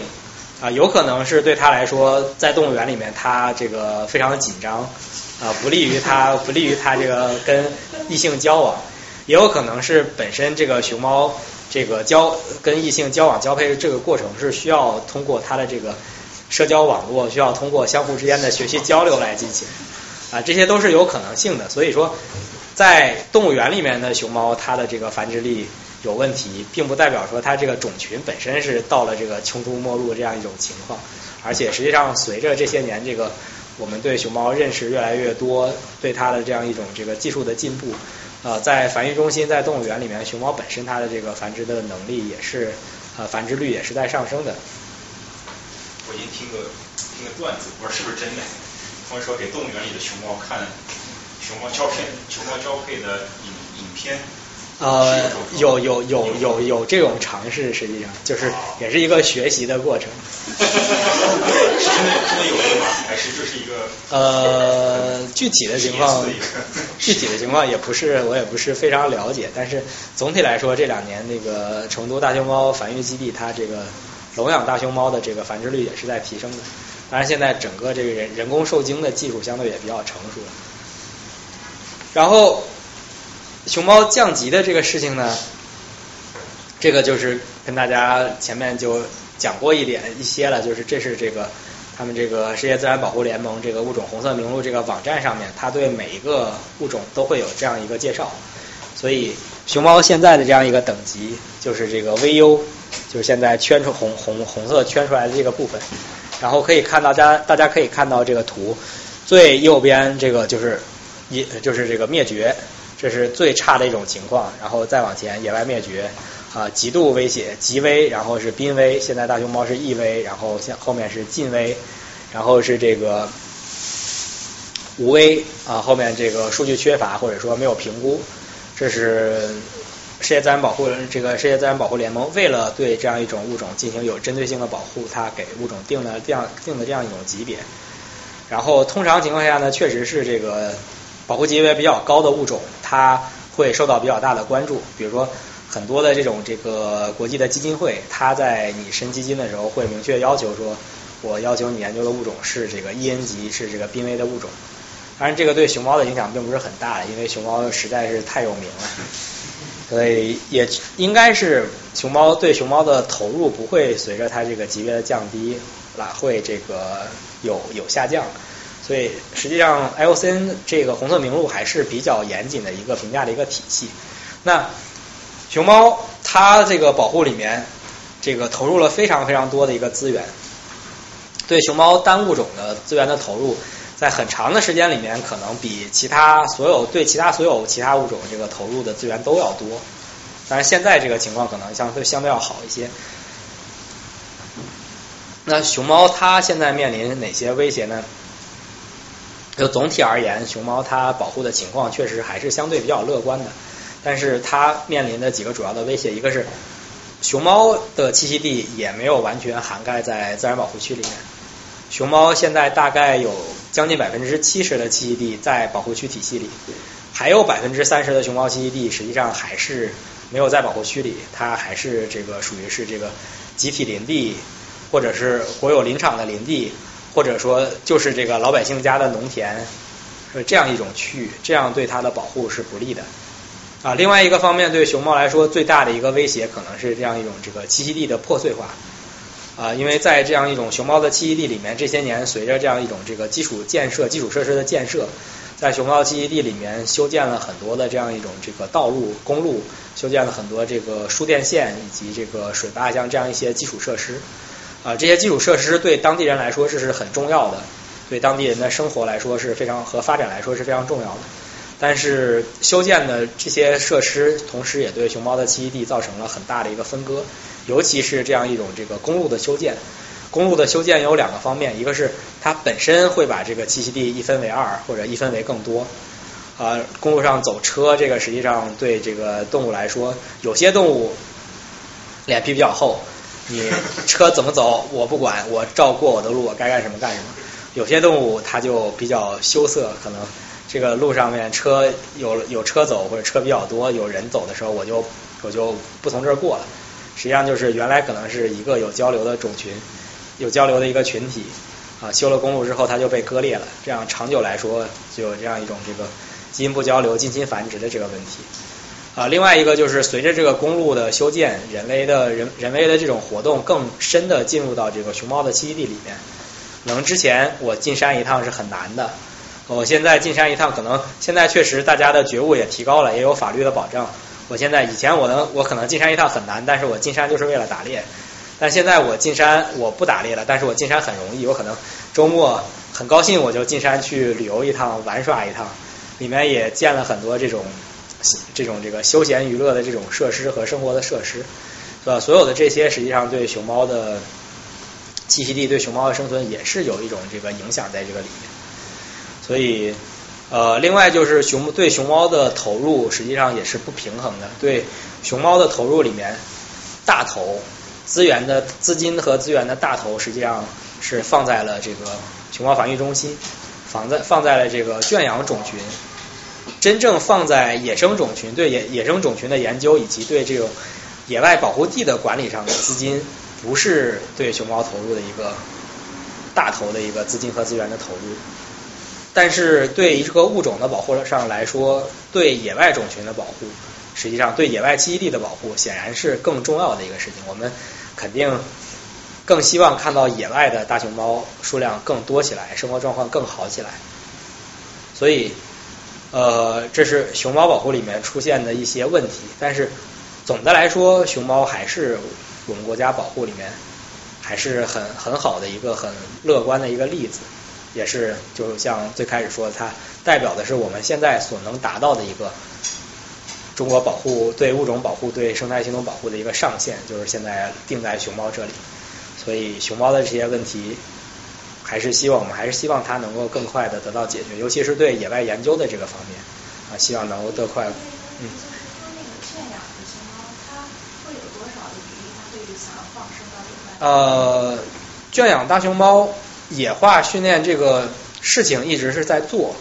但是这个难度显而易见是很高的，所以现在真正能够这个从繁育基地出来，能够最后放到野外种群的。这样这样一种熊猫数量是很少的，应该到现在还没有超过，还没有到两位数。啊，同时大熊猫的这个繁育基地为了保持它内部的这个大熊猫熊猫基因的这样一种多样性，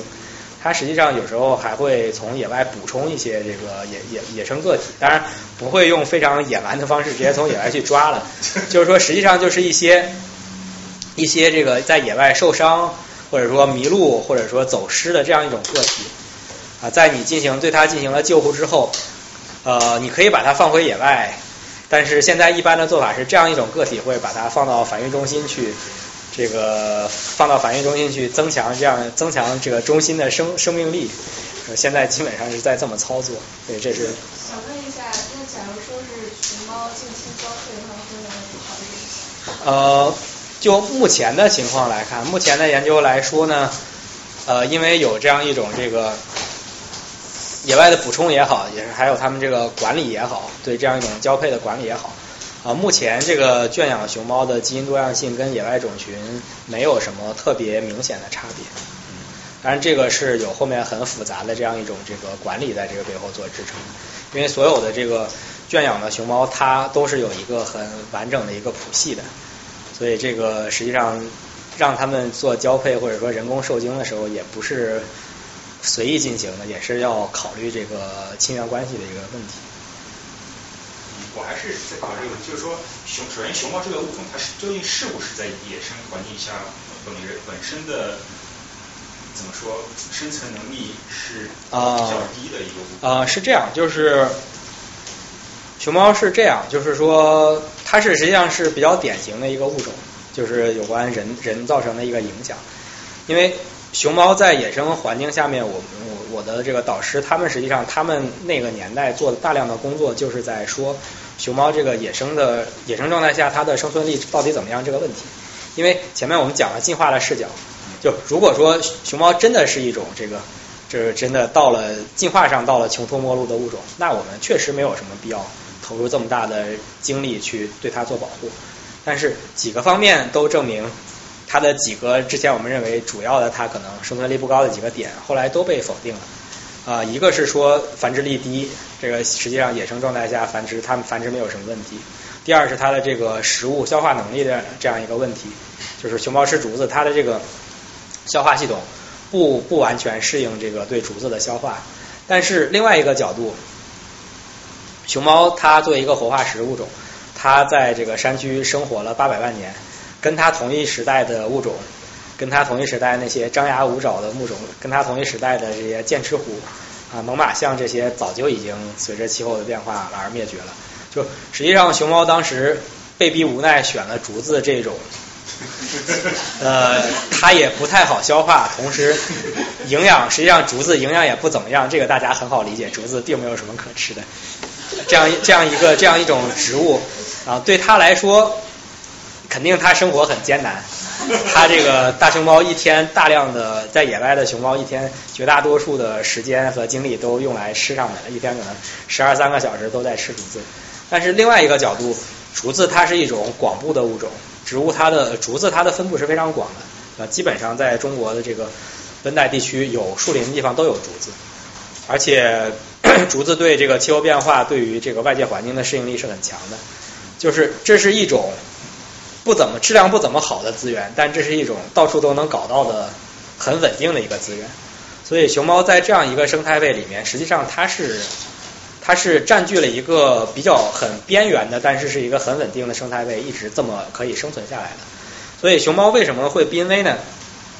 现在熊猫的分布范围基本上在海拔两千米以上，并不是说两千米以下它就不能活，只是两千米以下都被人占了。啊，所以是因为人为活动使它的栖息地、使它的生存空间受到了一个极大的压缩，所以使它的生存受到了一个威胁。所以为什么竹子开花对熊猫产生这么大的影响呢？因为从逻辑上来说，竹子开花这个事情，竹子几十年就会开花一次，熊猫活了几百万年，它不应该因为竹子开花就活不下去了。实际上原因是因为熊猫的主食是箭竹。但是它也吃其他的几种竹子，像当地的其他一些像拐棍竹、斑竹，它也会吃。呃，当然就是建筑大规模开发的时候，它就移动到另外一个地区或者移动到另外一个海拔，然后在这一两年的时间里面，它可能就主要吃拐棍竹，然后等新的建筑长起来之后，它再移回去。所以八十年代那一次之所以造成那么大的影响，就是因为原来的很多这个它能用来做备胎的竹林，那时候已经被人占掉了，所以建筑一开花，它没的东西吃，就有很多熊猫就饿死了。所以熊猫这个例子还是很比较明确的反映出来，就是动物本身它的生存力是怎么样，然后人对动物的影响是一个什么样。就是熊猫自己它的，包括它的遗传多样性也是做过这个分析。就是熊猫，熊猫它的这个遗传多样性在所有的兽类里面也是处于一个比较平均的一个水平，就它也不存在一个这种多样性很低、进化上面适应力很差这样一种情况。那那我们比如说换一换一个动物，比如说你假设有这样的动物，它就是真的在自野野外环境下很难生存，嗯。或者我们认为它就是不是人为的因素，它已经要濒临灭绝，但是它本身是有像熊像熊猫这种火花是具有很高的这种研究价值，比如它是它本身的这个谱系具有很高的研究价值。如果如果万一灭绝了，我们以后可能再也没有办法去研究它了。嗯那这种情况下，野生就保护生物学会选择怎么做呢？会选择怎么说顺应顺应自然的这个规律，把它让让它就就灭绝掉，还是为了保护这样一个一个物种而人为的去干预它的生存而生存下来？呃，是就是理念上面来讲，一般我们认为这个就这种，如果真是进化上到了一个比较那个进走，我们一般叫走进进化的死胡同的这种物种啊，一般就认为不需要对它做过多的人为干预啊。但是如果说像您刚才说的这种物种，真的具有很高的这样一种这个科研的这样一种价值，那这个实际上在真实的情况里面，就看研究这个物种的那一波人有多大的能量，能够拉到多少的资源来对它进行一种研究。因为，呃，按照这样一种保护生物学，按照这个，比如说 IUCN 这个标准，濒危物种这个标准，实际上就是为这个保护资源的分配服务的。就同一个等级，实际上可能有很多的动物，就跟熊猫同等的这个伊恩这个等级，跟同雪豹、熊猫同等的这样一种等级，实际上有很多很多生物。但是实际上来说，确实对这些动物来说也是不平等的，它们所得到的待遇也是不平等的。呃，原因呢，一方面这是看脸的世界，像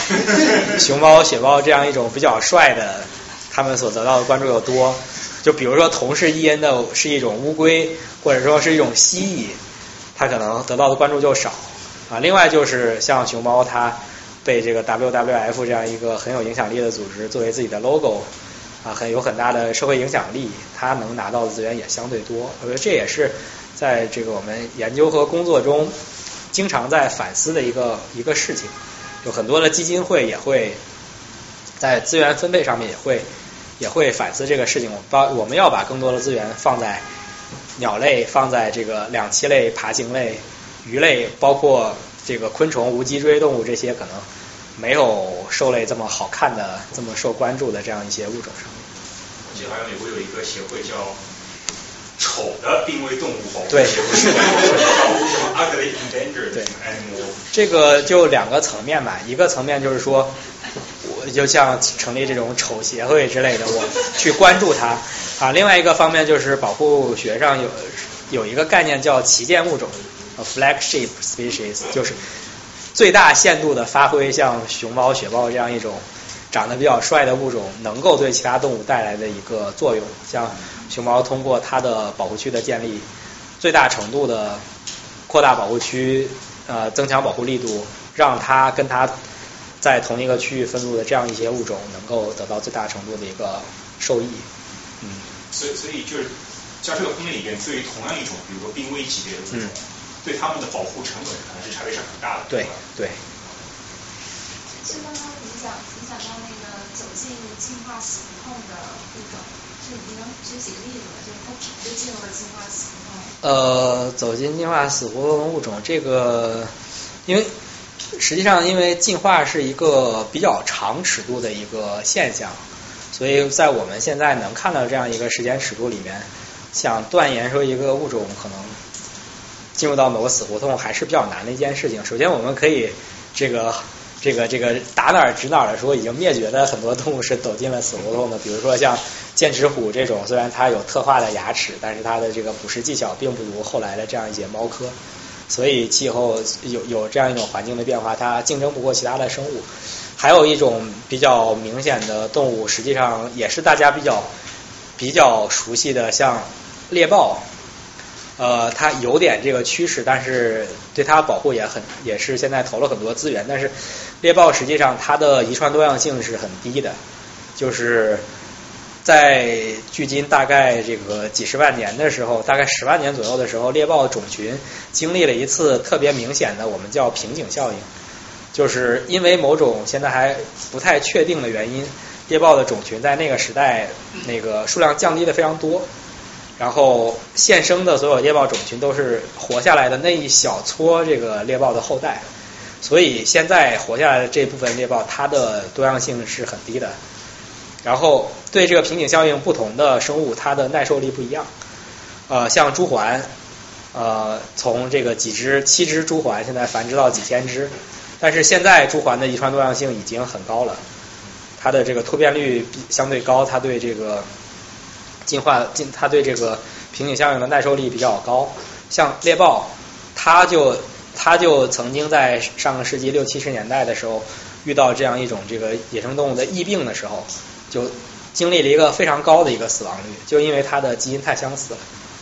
所以，如果是在自然环，境因为猎豹它的这个生存生存受威胁也跟这个栖息地破坏有关系。但是我们假设，就野外环境里面。就如果它是这样一种情况，就没有人为干扰的话，有这样一种疾病，也可能它这个种群就会遭到灭顶之灾，它这个物种就遭到灭顶之灾，这是有这种可能性的。我想问个问题，就是现在基因技术提高这么快，有没有考虑过说通过基因的技术来人为的提高它的基因的多样性？呃，这个是有是有做过的，这个呃到现在最成功的一个例子，应该是在美国做这个豹的豹。做这个豹子的保护，呃，在佛罗里达，佛罗里达有佛罗里达的这个豹，呃，佛罗里达豹在上世纪七八十年代的时候只剩下了不到二十只，啊，所以想要对它进行一个有效的保护，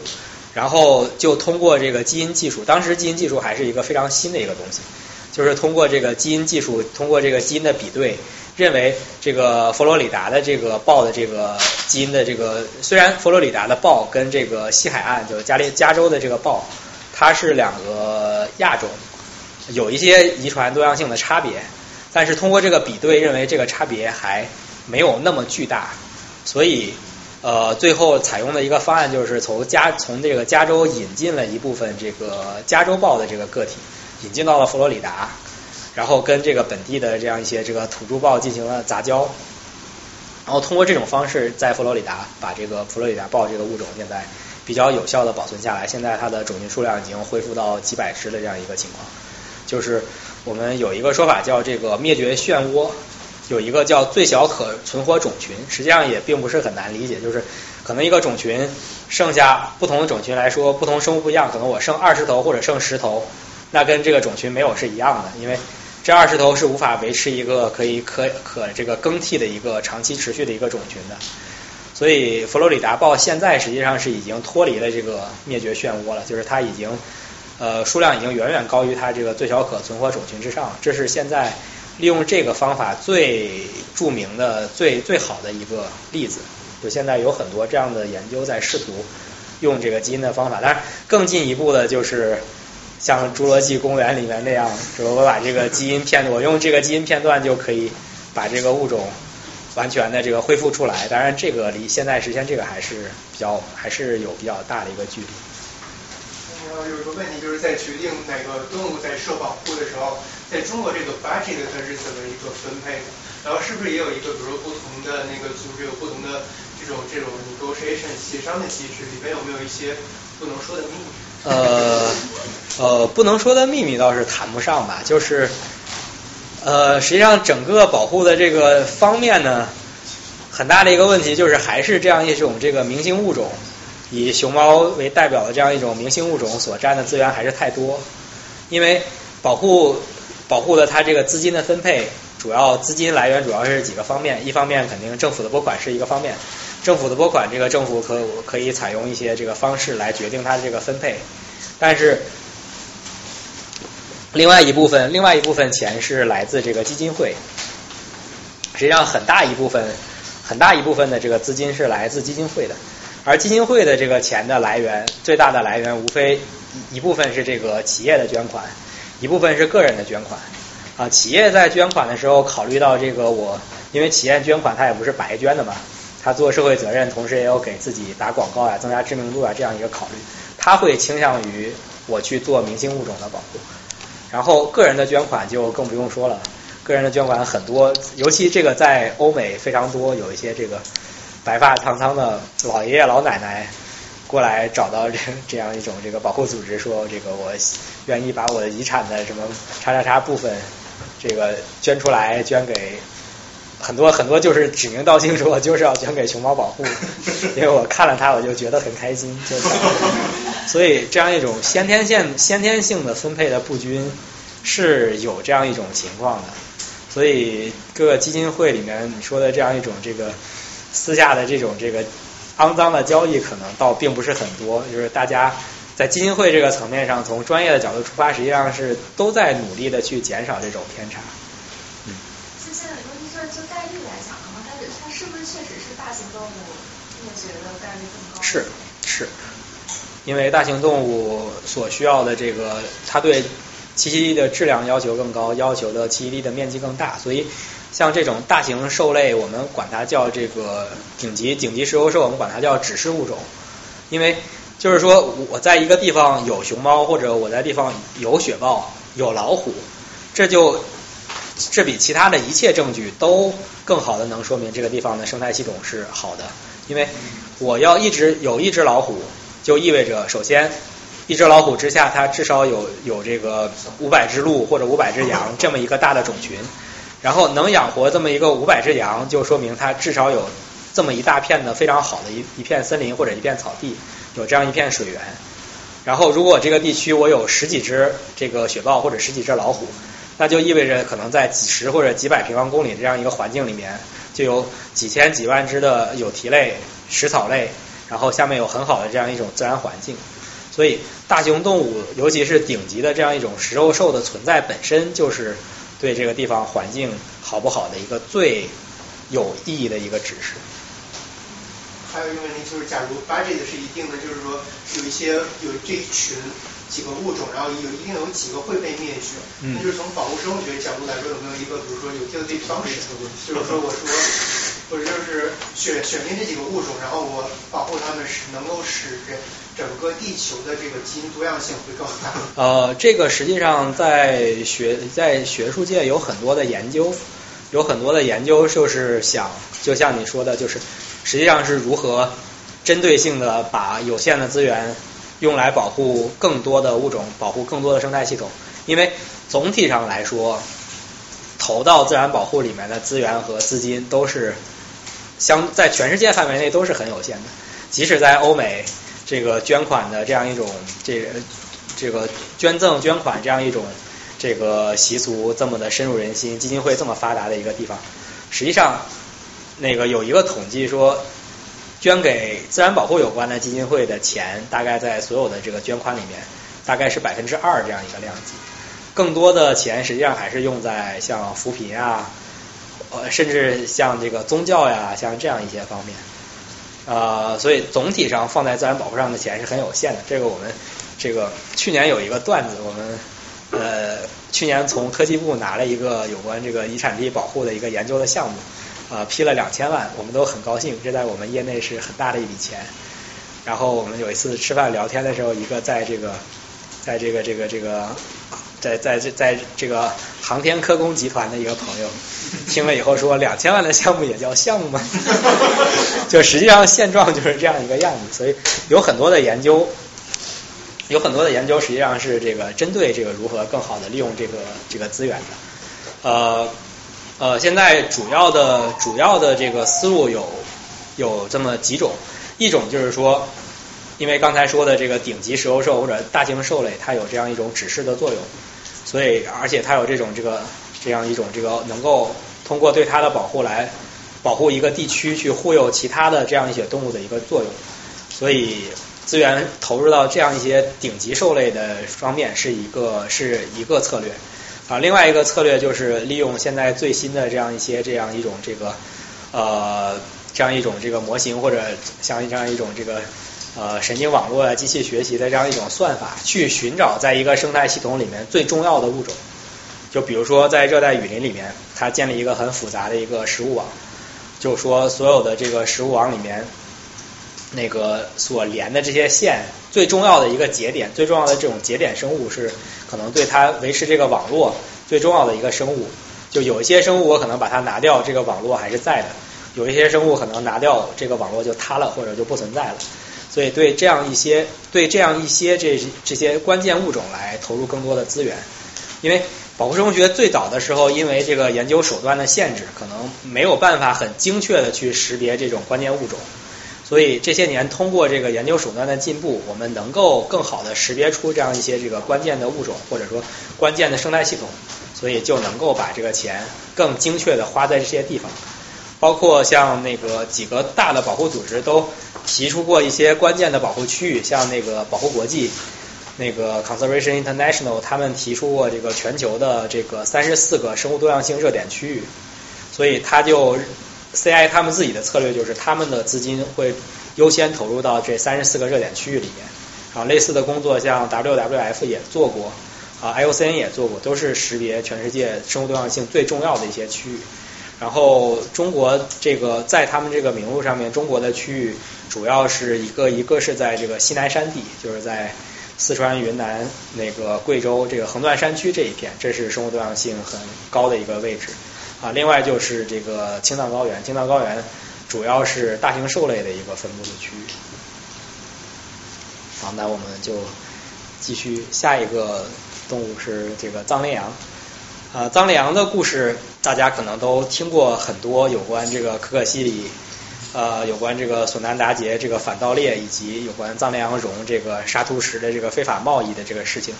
呃，藏羚羊它是另外一个层面上面的。一个保护的一个好的一个例子，因为熊猫实际上它在历史上一直没有受到过非常强的这种盗猎的威胁，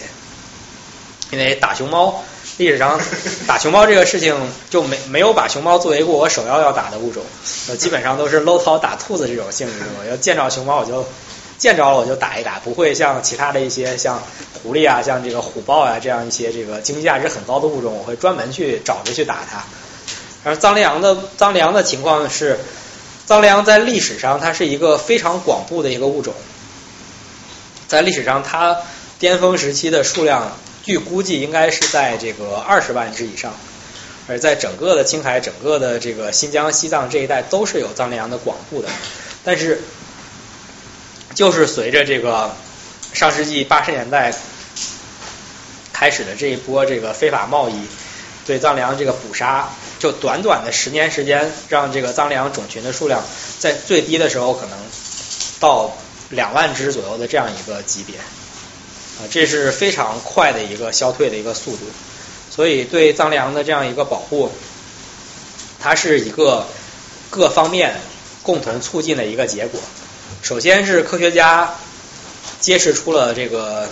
整个这个藏羚非法贸易的这样一个这个贸易链。啊，因为藏羚绒它制成的这个制品，这个围巾、披肩，在西方市场上作为一个奢侈品，在宣传的时候都是说，最开始都是说这个藏羚羊每年会换毛，所以取用这个绒是不会伤害它个体的，都有这样一种宣传。啊，后来是科学家，是著名的这个野生动物学家乔治夏勒，他最早通过他的研究，把这样一整整个的从这个猎杀藏羚羊开始啊，到这个藏羚羊绒在中国。西部地区收集起来，然后运输到主要是这个现在的这个克什米尔这个地区啊，在克什米尔这个地区把它纺成纺成这个绒线，制成围巾，然后再到西方去作为奢侈品投放到市场。他把整个的这一个流程揭露了出来，然后把这个血淋淋的现实投放到这个西方社会，投放到西方媒体，在这个供给端这一侧造成造成这样一个造成这样一种这个影响。啊，这是一个层面，这是科学家的努力。另外一方面也有这个媒体的努力，啊，西方媒体对这个藏羚羊这个报道是另一方面，另外就是在中国国内，中国这边的媒体对像索南达杰这样的保护英雄的宣传，包括对后面像野牦牛队这样的这个反盗猎的这样一些这个组织和个人的宣传，也是让大家意识到了这个问题的重要性，啊，实际上也是对政府有一个督促和施压的这样一个作用。然后另外在政府这个层面，索南达杰。他最早去可可西里的时候，他不是去保护野生动物的。啊，索南达杰他最早进可可西里的时候，因为可可西里他当时在智多县当这个当这个县委副书记，那个可可西里这一大片地方行政上是归智多县管，但是因为自然环境很差，是无人区，所以一直没有什么人活动。后来那个地方发现有金矿。然后索南达街最早想的是，我作为这个地方主官，我应该把这个地方的金矿管起来，我收这个金矿采集的钱，收这个税，让我们这个地方的经济能够发展起来，让我们这个贫困地区经济能发展起来。然后他进到可可西里之后，发现这个盗采藏羚羊的这个事情对他造成很大的触动之后，他开始从一个进去等于是进去管理矿的一个国土部门的人员，变成了一个保护的人员。开始跟这些这个盗猎分子做斗争，包括到后面更多的人参与到这个保护里面来，所以在这个背后是有很多的这种媒体的宣传和支持，以及在国内的这样一些这个跟环境有关的这个环境保护的 NGO 的支持在这个背后的。呃国内的这个非政府组织本身啊没有西方这么成熟的发展历史和业态，但是在藏羚羊保护这个方面，嗯，我们几个比较重要的非政府组织，像自然之友。像这个那个杨新的绿色江河，在藏羚羊保护上面是发挥了很重大的作用的，包括志愿者的参与在这个方面也发挥了很很重大的作用。然后就是政府在最后在可可西里建立了这个可可西里的国家级自然保护区，然后拨款建立了一支这个呃有三十三十八个人的有正式编制的这样一个巡护的队伍，对这个地区进行这样一种这个有效的巡护。他们这个巡护是条件是非常非常之艰苦的，在可可西里这样一种这个完全的无人区里面，一次巡逻可能要这个二十天到一个月的时间，就一直在野外那个这种巡护啊，之前还跟盗猎分子有这种这个交战的生命的危险，是确实是非常艰苦的环境里面在工作，所以最终是通过所有这些方面的努力，从这个中国开始到。它的这个生产地到它的销售地，然后通过学界的、通过这个政界的、通过基层的保护人员啊，所有这些人的努力之后，使这个藏羚羊的盗猎到大概这个二零零四、二零零五年之后，在藏羚羊的盗猎基本上、基本上、基本上绝迹啊，基本不再对藏羚羊的种群生活产生一个大的威胁。啊，所以从那个时代，从那个时期开始，藏羚羊的种群开始恢复，恢复到现在，IUCN 取的一个数据是认为现在藏羚的种群数量恢复到了八万到十万只这样一个级别。呃，我们我们考察实地考察觉得，就是因为有一些新的威胁，可能没有这么乐观，但是大概五六万只这个数量肯定是没有问题。就比起它最少的时候，肯定还是有一个很大的一个恢复。但是呢？说了，我们说了很多这个藏羚很好的方面，这也是很多人努力的一个结果，甚至用生命换来的一个结果。这是藏羚羊现生的一个分布的一个区域。但是 IUCN 拿的这个图是比较粗的一个图。实际上，最近十年以来，就是从这个藏羚羊的这个盗猎基本上不再成为一个威胁以来，它的栖息地的面积最近十年实际上是减少了的，因为。藏羚羊它受的威胁，盗猎是直接威胁它生命，这个是一个方面。但还有一个比较隐形的一个威胁是家畜的竞争。呃，藏羚羊对家畜是非常敏感的，因为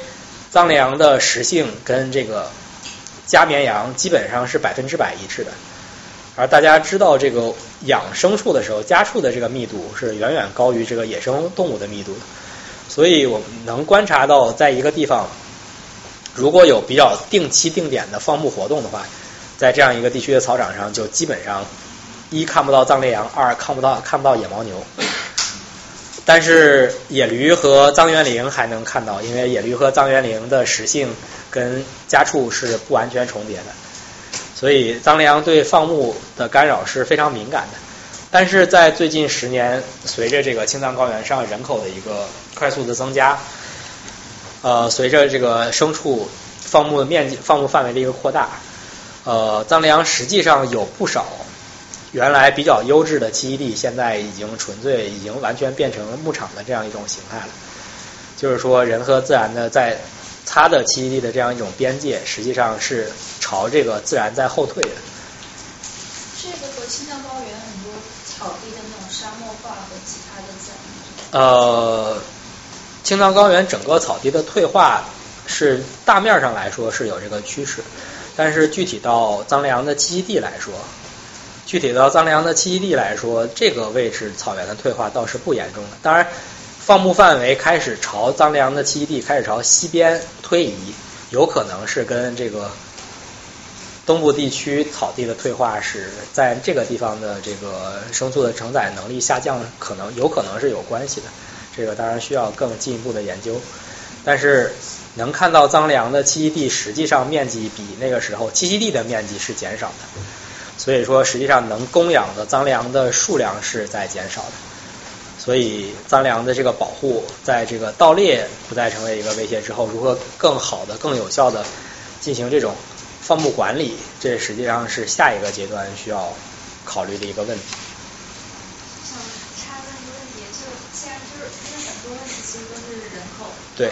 对。那当比方说上中国的二胎政策当的时候，你们你们作为你们会有一些什么样的意见或者呃这这方面的意图？呃，中国二胎政策，我们的我们的意见，首先我们肯定是认为人口的数量是应该得到一定的控制的。呃，当然具体怎么控制，这个是应该是专业有专门研究这个人口的这方面的人来制定相关的政策。但是从我们这个学科的角度来出发，我们肯定是认为人口是需要得到一定的控制。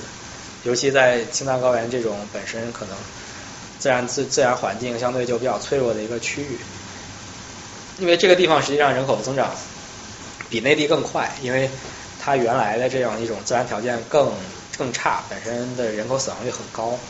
所以在这个建国之后，随着这个医疗卫生条件的改善、营养条件的改善，它这里人口的增长速度实际上是非常快的。像在我们做工作雪豹做雪豹主要工作这个玉树藏族自治州，它的人口数量从这个六十年代到现在，基本上是翻了三三番的样子，比内地实际上是要快得多的。而这种环境压力，环境压力如果完全承载到当地的这个土地上面，是肯定会承载不了的，肯定会出很大的问题的。所以现在实际上通过财政，通过这个生态补贴，通过财政的转移支付等等方式，呃，实际上是外来的资源在很大程度上在这个减缓这种压力。但是这种潜在这种趋势，就如果人口还是这样一个这个速度增长下去的话，很可能未来还是一个麻烦的事情，不好说乐观不乐观，还是一个麻烦的事情。当然有可能之后这个人口的数量真到了一定的程度，它会转移啊，会向城镇转移，或者会集中啊，或者怎么样。但是总之还是一个潜在的一个威胁。这种人口增长应该和就是除了当地的少数民族或者是当地就是我们讲的很早以前就在那边居住人口增长提高以外，更大的问题应该是和汉族人口往西边迁移和他们的呃，这个具体到每个地点还是不太一样。具体到这个青海南部，呃，西藏三江源这个区域，当地的藏族人，当地这个迁移过去的内地人口实际上是有限的，是很少的。主要的还是本地的这个藏族人口增长的速度比较快。呃，实际上的原因不是因为现在的增长率有多高，实际上是因为历史上建国之前历史上因为当地的这个自然环境，当地原来的这个增长率实在是太低了，它几百年来维持在一个非常非常低的一个增长率的一个情况。嗯，下面这个物种。我们讲的略微讲的简单一点，因为藏羚羊和大熊猫可能是最重要的两种吧。然后普氏园羚，另外一种这个牛科的一种这个园林类，它跟羊还是有一些区别，它进化分出来的更早一些。然后它普氏园林曾经是中国曾曾经是全世界数量最少的有蹄类，被认为是数量最少的有蹄类。当时最少的时候，人家数量可能这个大概到五百只这样一个级别。呃，所以它也被这个 IUCN 定了一个很高的级别进行保护。普氏园林在中国有三种园林，呃，蒙园林、藏园林和普氏园林。呃，蒙园林主要生活在这个蒙古高原，呃，藏园林主要生活在这个青藏高原。然后这两片主要生活在这个游牧地区的牧业地区的两种园林，因为它本身食性跟家畜不是太一样，所以这两种园林一直都活得比较好。而这个普氏园林，它正好生活在这个蒙古高原和这个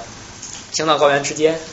就是它生活生活在生活活动区域最大的时候，包括现在整个内蒙的这个河套一带，然后甘肃这个祁连山祁连山路，一直到现在青海青海湖周边，整个的这一片区域，就是实际上是这个农牧交错带的这样一个区域。所以，因为在农牧交错带，它的生存状况比起它两个在这个纯牧区生活的亲戚，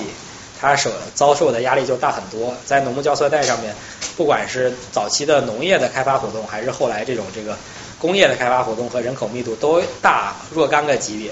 所以使普氏园羚在这样一个区域里面变成一个濒危的物种。到现在，它这个生活范围仅限于在这个青海湖的周围，一共现在有这个十一个小的种群。所以，对普氏园羚的保护也是持续了很长时间，建立了保护区。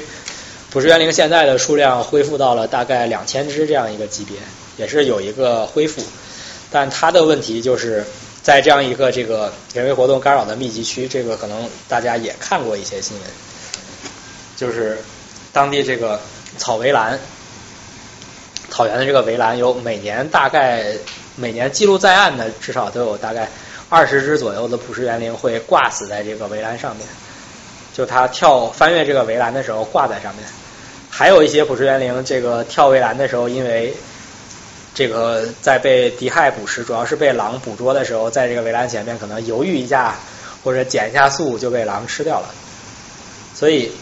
围栏是对它生存现在最重要的一个威胁，这个研究是已经很明确的，但是。围栏这个为什么一直撤不掉，或者说一直降不下来？这个实际上就回到了最开头的一个有关保护的一个价值观的问题，就是我到底要不要给普氏园羚留一片栖息地出来？我要不要留一片相对自然的区域出来？因为网围栏这个东西对于这个牧场管理上面，当然也有争议，但是一般认为对牧场管理上面，网围栏是很重要的一个手段。也是当地老百姓比较认同的一个手段，呃，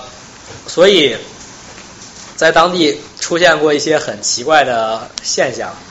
比如说农牧部门拨一笔钱给老百姓来修网围栏，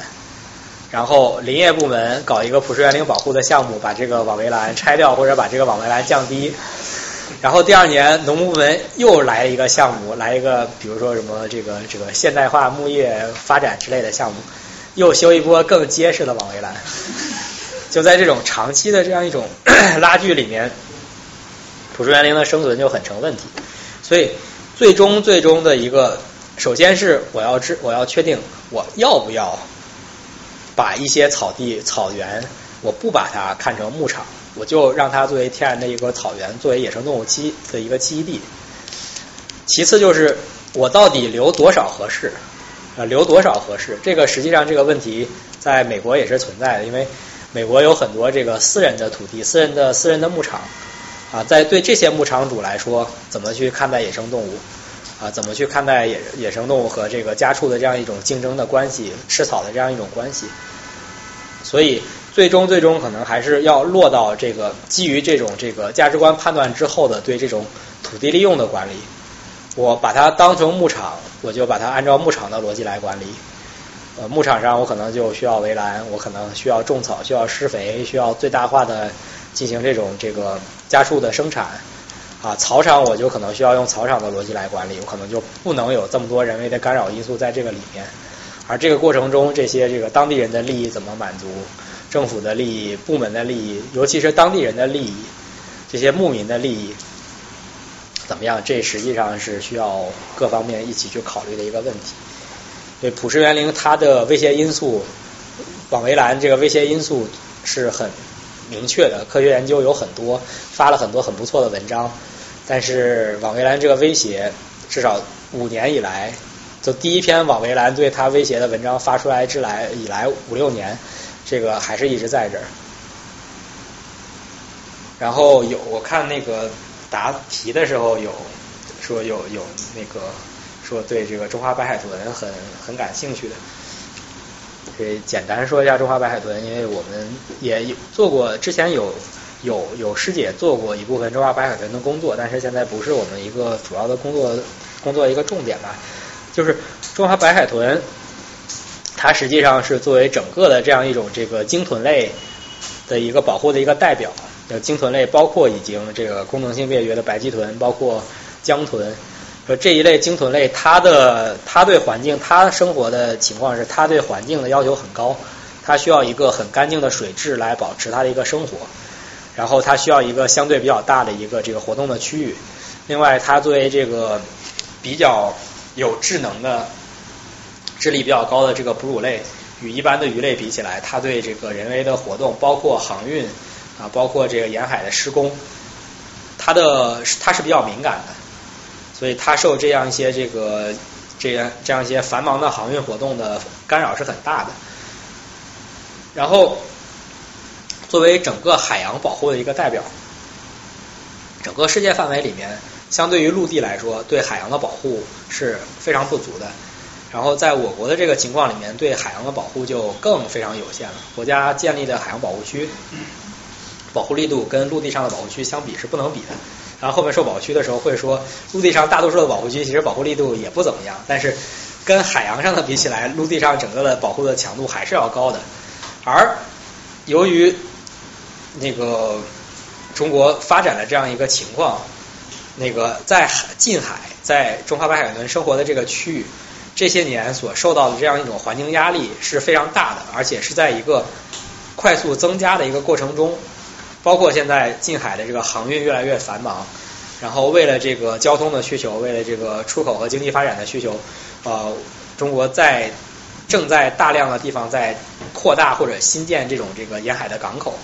包括在沿海的很多这样一种这个湿地和滩涂，在新建，不管是建成港口也好，还是建成这个工厂也好，还是建成这个耕地也好，因为很多地方为了保住这个耕地的红线，很多地方原来的这个耕地变成了城镇用地之后，他为了保保住这个耕地的红线，他把原来很多沿近海地方开成了耕地，所以实际上海洋的生物也面临着一个非常大的一个威胁，以这个白海豚为代表。然后，我们国家做了很多这种工程类的项目式的这种这个自然保护的行动，以这个天然林保护这是最大的一个工作。然后跟其他所有领域的这样一种项目制、工程制的工作是一样的，就是在放在保护领域，它利弊也很明确。利就是放在中国这样一种这个高度这个威权制这样一种国家。这个一指令下，确实会产生很很快、很快速的一个效果。像这个天然林保护工作，九八年这个长江流域的特大洪水之后，啊，朱镕基一指令下，全国的这个天然林就停伐了，一直到现在，这个确实是保存了中国从那个时候开始仅剩的一点这个天然林，呃，还是确实是起到了很好的一个效果，对熊猫这样一些物种也是很重要的，因为。九八年之前，在熊猫的栖息地，这个森林的砍伐也是在一直进行的。然后，天然林的这个保护工作，当时是涉及全国这个呃呃将近两百万人口，是之前在这个林场林场的职工或者林场的家属。然后，很快的这个森林砍伐就全部停下来，然后这些林场有一些变成了保护区啊，有一些这个原来的这样一些森工企业就解散或者说转产转型这样。就很快就完成了这样一个天然林保护这样一个情况，但是这种项目制的工作有它这个本身的很多的这样一种问题，比如说项目制的工作它自上而下的它不考虑因地制宜的问题，它搞一刀切，所以在这个还林还草或者说植树造林的这样一些这个领域里面，就很多时候造成这种效率低下或者说这个阳奉阴违的这种情况。呃，所以天然林保护之后，大面上来说，在全国范围里面还是以天然林保护为例。大面上来说，它确实保护了很多的这种原有的这种国有林场内的这种这个天然林啊，但是在其他的一些区域，以这个保护天然为林为为这个为这个名名头，很多的原来的一些集体林，原来的一些可能质量还比较好的次生林、集体次生的集体林啊，在就被变成了一些这个速生人工林，或者被变成了一些经济作物改种一些橡胶林。或者变成了一些茶园之类的，这些经济效益很高，但是对生物多样性的保护没有那么高的价值。实际上，就是在很多地区，天然林保护落到基层的时候是没有达到它这个项目设计的初衷的，是变了味儿的。当然，这个在所有的这种大型的国家项目里面都是有这样一个问题。最后，最后一个点可能是国家这个自然保护区的一个问题，自然保护地体系的一个问题。啊，保护地作为这个自然保护里面可能是最重要的一个部分和最重要的一个基石啊，大家可以看到，也是随着八十年代的这样一个时间点，是有一个快速增加的一个过程。呃，世界范围内曾经定了一个目标，说二零二零年之前，这个希望全世界范围内陆地的陆陆地面积的百分之十七是被这个保护地所覆盖的。然后，中国现在自然保护地覆盖的面积是达到了国土面积的百分之十五，就离这个十七的目标已经不远了。但是，大家再仔细的看一下这个保护地的这个图，就是为什么我们百分之十五的面积都已经变成保护区了呢？是因为大家看西部的这一大片，这一大片是有几个超大型的自然保护区，像可可西里保护区，那个面积是四点五万平方公里。阿尔金山保护区是二点七万平方公里，羌塘保护区是这个三江源保护区是这个十五万八千平方公里，那呃，羌塘保护区是这个十八万平方公里，就这几个，另外几个大的像西部的这个祁连山保护区也是在这个两万平方公里这样一个量级，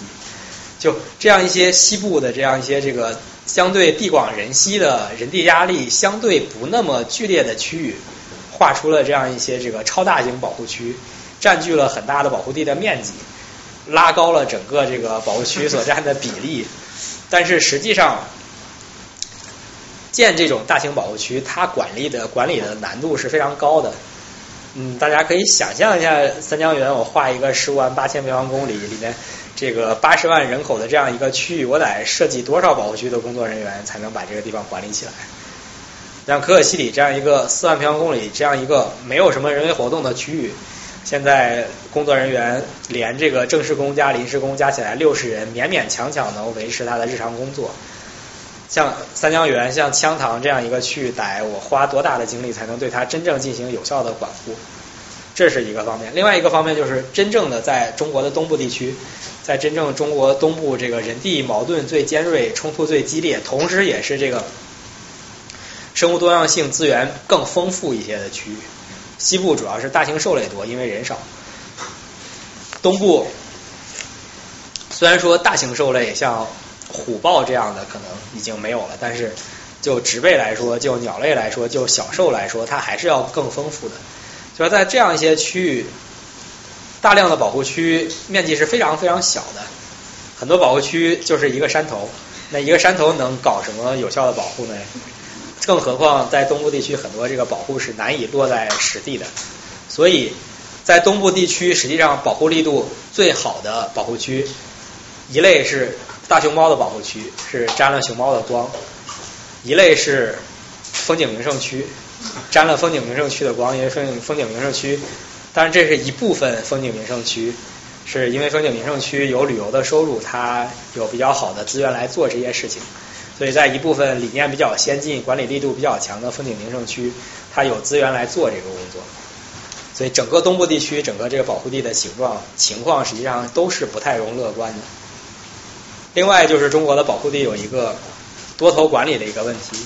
所以俗称叫九龙治水。因为中国的保护地体系它包括这样以下几类，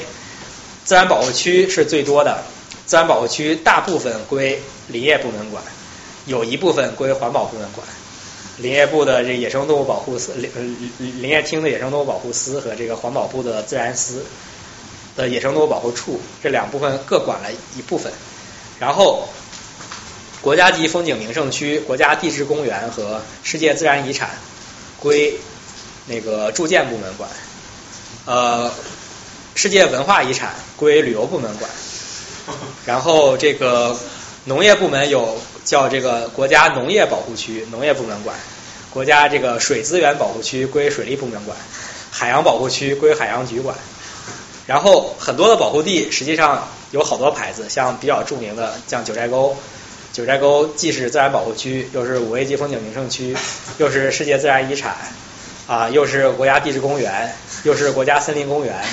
然后九寨沟里面九寨嘛，又有九个寨子，又又又有又有这个基层社区，然后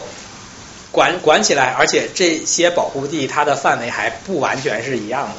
景区和这个自然保护区和世界遗产地还不一定是一样的，所以真正在管理起来就有很大的难度。有些区域可能会统辖的比较好，像黄山。像九寨沟，这都是相对管的比较好的区域，我可能把所有的这些管理部门都整合起来，就是一一个部门挂很多牌子，但是工作都是一起来做。有些区域就会出现一些这个打架扯皮的一些事情，就最后最后的最后的结果一般都是大家都去搞旅游，都去挣钱，自然保护的工作没有人来管。所以，比如说在风景名胜这样的地方，保护的程度怎么？呃，总体上来说，中国的风景名胜区保护的成果是比较差的。大面上来说，因为大家的主要精力都放在旅游上面嘛。像那个张家界武陵源这种，这个一言不合就修索道，一言不合就修这个玻璃天梯这种地方，他们不可能把很大的精力放在保护自然上面。你看美国国家公园这边旅游和保护是一个部门，就就国对家公园部门。，就是国家公园管理局统一在做，所以呃，中国从前年开始开始推进这个中国国家公园的试点，实际上就是希望解决这个保护地管理的这个效能的问题。所以具体这个这个试点现在已经在全国很多地方开始了，三江源是第一个这个大的一个试点区域。所以，到底这个试点能不能达成它这个初衷？因为这个试点主要学习的对象是就就是美国的这个国家公园管理的体系，也跟这个保尔森基金会进行了主要的这个合作。所以，到底成效能怎么样？这个是我们需要拭目以待的一个事情，也是大家拭目以待，我们正在努力的使它往这个初衷前进的一个事情。最后说一下这个人和自然之间的一个边界和平衡，因为刚才讲美国有很多的荒野，有很多西部的荒野啊，不管它开始的时候可能有什么样的伦理的问题，但是本质上来说，西部美国西部有很多的这样一种区域，确实是人口不是很多，人地矛盾不是那么突出的这样一个区域，但是在中国来说，恐怕很难能找到这样的地方。可能大家能想到的最接近荒野的地方，可能就是青藏高原。但是这张图放在这里的意思就是告诉大家，青藏高原也并不是大家想象的那样一种，这个人的压力很小的地方。它人少，但是因为它本身的环境承载能力低，所以它的人力矛盾、人的人对自然的压力并不低。而且青藏高原大片的区域，大多数的区域，像这个图里面显示的这个。东边的这个区域，放牧的历史已经很长了，放牧历史可能能追溯到几千年。有了这个放牧，像前面说的，家畜一进去，植被会改变，然后一些兽类会被会被排挤掉，所以这个环境实际上就已经不是一个像可可西里那样的相对原生态的一个环境，就是一个人改造过的一个牧场的一个形态。当然，我们在牧场上面是可以通过有效的管理，使它的这个。草长得很好，水源涵养得很好，同时保留一定的人，保留一定的野生动物的，但是这个毕竟是有限的，所以在三江源这个区域里面，就在这个区域里面，实际上没有人为活动的区域已经是也是非常非常有限的，基本上现在也就是可可西里核心区的大概这个三万平方公里左右是真的现在没有人为活动，没有放牧，整个这个生态系统都在按照这个自然规律来运作的这样一个区域。所以最后还是回归到这个土地利用的细分上面。我们的希望是，所剩下的中国留下的这一小点荒野区域，在可可西里、在羌塘或者在别的什么地方，可能加起来也就是个十万平方公里这样一个量级。我们是希望这样一个区域能够像其他地方那样，按照荒野地的标准来做严格的保护，不管是从美学的价值、从科学研究的价值，还是就从它存在的这个意义上面，本身的这个伦理学的意义上面，都希望它在。同时，在其他的地区去考虑我们人和自然的这个平衡怎么找的问题，像三元园的西部地区，是不是我们需要对放牧进行一个相对更强的控制？当然，这种控制不一定要用强制的手段，也可以用像欧美的这样一种，像这个牧民跟牧民签合同，给他们发补贴，像这样一种方式，使他们控制一个牲畜的数量。使野生动物能够有更大的一个生存空间，然后在东部的牧场区域，我们是不是要把更大的精力放在这个，在这个牧场区域里面？当然，山地我们雪豹这样一个系统跟放牧这个关系没有那么密切，可能我们能够对它进行一个隔，把人的这个边界往后退，让山地的这样一个系统能够完整。然后在平地上面，我们怎么有效的对牧场进行管理？啊，怎么使这个牧业、畜牧业有一个更大的一个发展？实际上就是需要对土地利用的性质做一个精细的划分，然后再做一个更精致的一个管理，而不是说把所有的东西都混在一块儿来进行。然后可能我因为我工作区域的原因，所以说放牧这个事情说的比较多。当然，放牧的这个威胁，呃，希望不要给大家造成一个印象，就是说这个。放牧或者说这个牧民是对自然保护一个很大的一个威胁，这本身这是他们千百年来的一个生存方式和他们的一个这个生计的一个需求。同时，当地的牧民由于藏族的这个传统文化，他们对自然保护是有很很好的这样一种支持的态度。所以，最后保护生物学现在的一些最新的一些这个工作的趋势。第一就是关注原住民，关注当地人的一个利益，就是希望达成一种平衡，希望找到这样一种平衡点。我们的希望当然是希望站在我们学科的纯粹学科的角度，希望这个平衡点能够离自然越近越好。但是同时我们也理解，我们也知道，我们必须考虑当地人发展的这样一种需求。我们需要通过跟他们的对话，通过跟他们的协商，来找到一个。对自然对人来说都能够接受的一个平衡的一个位置。另外就是说，公众的参与，公众参与是非常重要的。呃，公众参与现在实际上已经不仅限于这个我在媒体上发声啊，我一起去支持保护呀，或者说我来捐款这样一些这样一些方面。现在实际上在有很重要的一个词叫这个公众公民科学、公众科学呃 citizen science 这样一个词汇。这样这实际上是利用。很多的这样一种这个自然爱好者，比如说欧美这边很多的这样一种这个热爱观鸟的这样一种人士啊，他们观鸟的水平非常高，又有很又有很多人有很多的时间和金钱和精力去从事这样一种活动，然后他们又很乐于分享自己的成果。科学家有时候还会考虑，我的数据共享了之后，会不会有人这个抢发抢发文章呀，或者怎么样有这种考虑。这样一些公众爱好者，他们自己很乐于分享，很乐于炫耀自己的这样一种成果。所以现在有很多工作实际上都是基于这种公众科学的数据，来更好的去研究这样一种物种物种的存在的情况。像我们在国内也开始做这种尝试，国内有一个很大的一个观鸟数据库，上面到现在为止已经有这个接近二十万条这个鸟类分布的数据。远远超过之前我们从这个学术的刊物、从学术期刊、从这种科学调查上面能够得到的这样一种数据，而且数据更新非常快，有很多的这样一种这个随着气候变化分布范围改变的物种，或者有一些新的物种到了中国之后，马上就被这些这个鸟人们抓住了，就发到了 发到了记录中心里面。所以这也是现在公众参与是很重要的一个方面。所以也，大家如果有兴趣的话，也欢迎大家成为这样的自然的爱好者。不管你是爱好鸟类也好，爱好动物也好，或者爱好植物也好，也是很有趣的一件事情。呃，另外一个就是最终落实到现在 最新提出的有关保护的一个词语叫这个治理，区别于以前的这个 governance，区区别于以前的这个管理 management 这个词语。治理实际上它强调的就是各个不同的这个利益群体、各个不同的阶层之间的一种对话和沟通。就它不像是像之前讲 management 讲管理的时候，可能更多的是一种政府出面或者 NGO 出面自上而下的这样一种比较刚性的管理的体制，它就更强调各个群体之间的这样一种参与和斡旋和沟通，所以这才是一种所谓标题上讲边界和平衡，实际上我们更希望达到的是一种平衡，因为我们是相信人和自然是能够以某种状态。以某种大家都能接受的都好的状态，比较好的这样一种一直持续下去、一直共存下去的，我们既能够有这样一种这个比较好的、比较高的生活质量，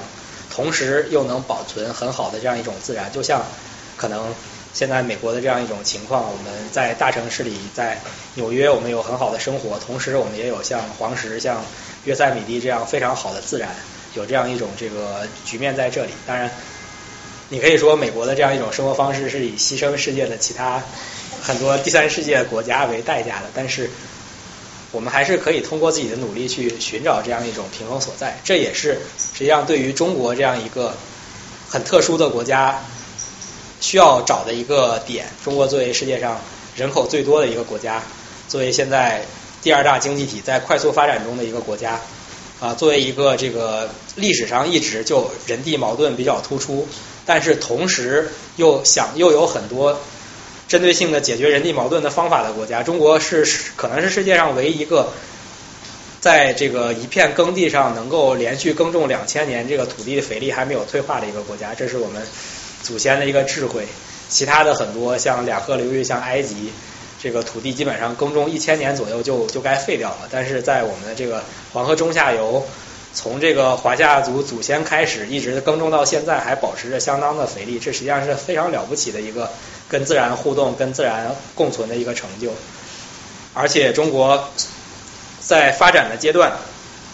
在发展，虽然我们刚才讲了很多的，讲了很多的这样一种这个不乐观的情况，大家之前答问题的时候也很多都持着不乐观的态度。呃，同时我们。我们可以看到，也做了很多有效的工作。同时，实际上中国是在发展的一个更早的一个阶段，就开始考虑自然保护的问题，开始引入自然保护的这个观念。在实际操作中，必然我们作为业内的人员，我们每天都会遇到很多让人非常悲伤的、让人非常想弃疗的、让人很绝望的这样一种例子。但是，我们还是希望在未来的三五十年里面，怀着一种这个。乐观的悲观主义的心态，希望我们这代人之后能够留给我们后代的是一片更好的一个自然。对，好，就谢谢大家。然后最后的这幅图，最后的这个图是我一般都会在讲各种东西最后一张使用，这是。我们在三江源当地的一个合作伙伴是当地的一个活佛，他画的，他这是他理想中的青藏高原自然的一个景象。大家看这个有山有水，有很好的草地，有野生动物，同时也有人的位置，有有宗教的位置，有寺庙的位置，也有人的位置，有这个有这个牲畜的位置。就是我们也是希望能够达到这样一种很很好的这样一种情况。